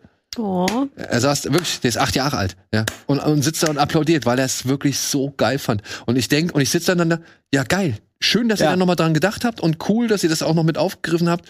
Und ich denk mir, da sitzt ein Achtjähriger und ein 46-Jähriger und Beide beide, sind begeistert. Beide sind begeistert, Ja, das so, ist ja, krass. von einer Das ist Sache, Star man- Wars, schön. ne? das ist Star Ja. Wars, ja. Und, und da, da kann ich halt einfach nicht anders so. Ich, ich gebe dir recht, der Anfang ist wirklich, aber auch das fand ich irgendwie cool, weil es mal was anderes war. Langweiler? Ja, ich weiß nicht, ich fand es nicht langweilig. Ich fand es langsam, gebe ich dir recht, aber langweilig fand ich es nicht. Uh, okay. Kann man, Ja. glaube ich, drüber diskutieren. Weil da waren noch ein paar, also da waren ja noch ein paar Zutaten, die, die trotzdem noch irgendwie Interesse geweckt haben. Die waren jetzt nicht unbedingt Andor, sondern halt eben halt das Drumherum. Ich möchte noch eine Sache sagen und ich weiß, Ja, ja, komm. schon alle, Ja, wir, wir müssen müssen zum Schluss kommen. Nur, ich finde es so schön, dass man da, äh, ist nicht am Hafen, aber es sieht aus wie ein Hafengelände, da sind da so große Kräne und die Beine der Kräne sehen aus wie die AT-ATs. Und sowas finde ich toll, wenn das in sich geschlossene Technologie ist, die man die mit irgendwas Set-Designs verbindet. waren Wahnsinn. Ja, aber man, man sieht was und, und was das ist genau das, was später darunter verwendet wird. Und man sieht, ah, das ist eine Welt mit einer Technik. Das ist gerade das Beste, was sie haben, diese Beine mit und die bauen da halt alles Mögliche drauf und später bauen sie dann halt irgendwelche Waffenstationen drauf. Sowas, ah, und das nur im Hintergrund. Kein Wunder, dass es so teuer ist. Ne? Ja. Also Hammer. Äh, Ja. So, Gut. Die Liste. die Liste. Hier ist Simons Top 10, angefangen bei Rick and Morty. Ja, Rick and Morty. The Boys. Strange New Worlds, das sind auf jeden Fall drei Nerd-Themen und äh, ja, vier mit ähm, dem Gregor Katius aus Hollywood nenne ich ihn immer. Ich finde, er hat auf jeden Fall, er hat was von Gregor. Sie, guck dir mal Bilder von beiden nebeneinander an. Und White Lotus, weil ich gerne in den Urlaub gehen würde mal wieder. So, ja. Und dann hatten wir ja schon die andere letzte Woche, äh, nee, vor ein paar Wochen. Also das kann man alles ungesehen gucken. Also So. nee, ungesehen, doch ungesehen. Jetzt, was, was haben wir? Wir haben jetzt zehn verschiedene Dinger hier. So, jetzt. Da müssen wir zählen, ne? Ja, das sind schon mal zehn. Wir haben Boys haben wir doppelt, Severance haben wir doppelt, Andor haben wir doppelt, Bear haben wir doppelt, Better Call Saul haben wir doppelt. Okay, das waren ja schon Fünf. fünf die Ähm, fehlen. ne? Ja, 25. Genau, ich hatte eins, habe ich Better Call Saul, zwei immer Web, drei House of the Dragon, vier Severance, For All Hatten wir auch Mankind, dann- fünf. Hier sind die Doppelungen schon drin, die wir Zwei. gerade aufgezählt haben. Nee, House of the Dragon und Euphoria sind auch nochmal doppelt. Ah, fuck. Also sind wir bei Aber 23 sieben? dann? Ja, sind wir Ja. bei 23. Ah, shit. Und jetzt noch? Jetzt kommt noch deine. Ja, nee, das sind, Aber nee, da doppelt Ach so. sich das Ah, dann- alles schon. Das sind die ja. Doppelungen, die wir schon hatten, ne? Oder? ja, das ist korrekt. das sind wir bei Du 23, hast oder? gewonnen. Ja. Nicht Stark. schlecht. Gut gemacht. Aber gute Tipps, 23 gute Tipps, also bitte. Oh, oh wow. Danke. Ey, vielen, vielen Dank, Hanna. Ich danke euch. Danke, Danke, Simon. Ich danke. Jedes Mal wieder gern. Ja, jedes Mal wieder For gerne. All Mankind, Rick and Morty. Ja, aber wirklich. Nächst, nächstes Jahr. Nächstes Simon, Jahr. wir dürfen die Fresse nicht so weit aufreißen. Ja, aber nächstes Jahr. Bilder, ich hab's nächstes Jahr nehmen wir uns fest vor, dir endlich was zu berichten. Ja, so, und ihr nehmt euch hoffentlich vor, ja, uns auch was ein bisschen zu berichten. Ich hoffe, es hat euch gefallen. Ich hoffe, wir konnten euch noch ein paar Empfehlungen mitgeben. Oder natürlich könnt ihr auch gerne dalassen, was ihr zu den einzelnen Serien haltet. Würden wir uns auch sehr freuen. Ansonsten hoffen wir, dass ihr gut ins Jahr gestartet seid und uns weiter treu bleibt. Und bis demnächst. Tschüss. Ciao.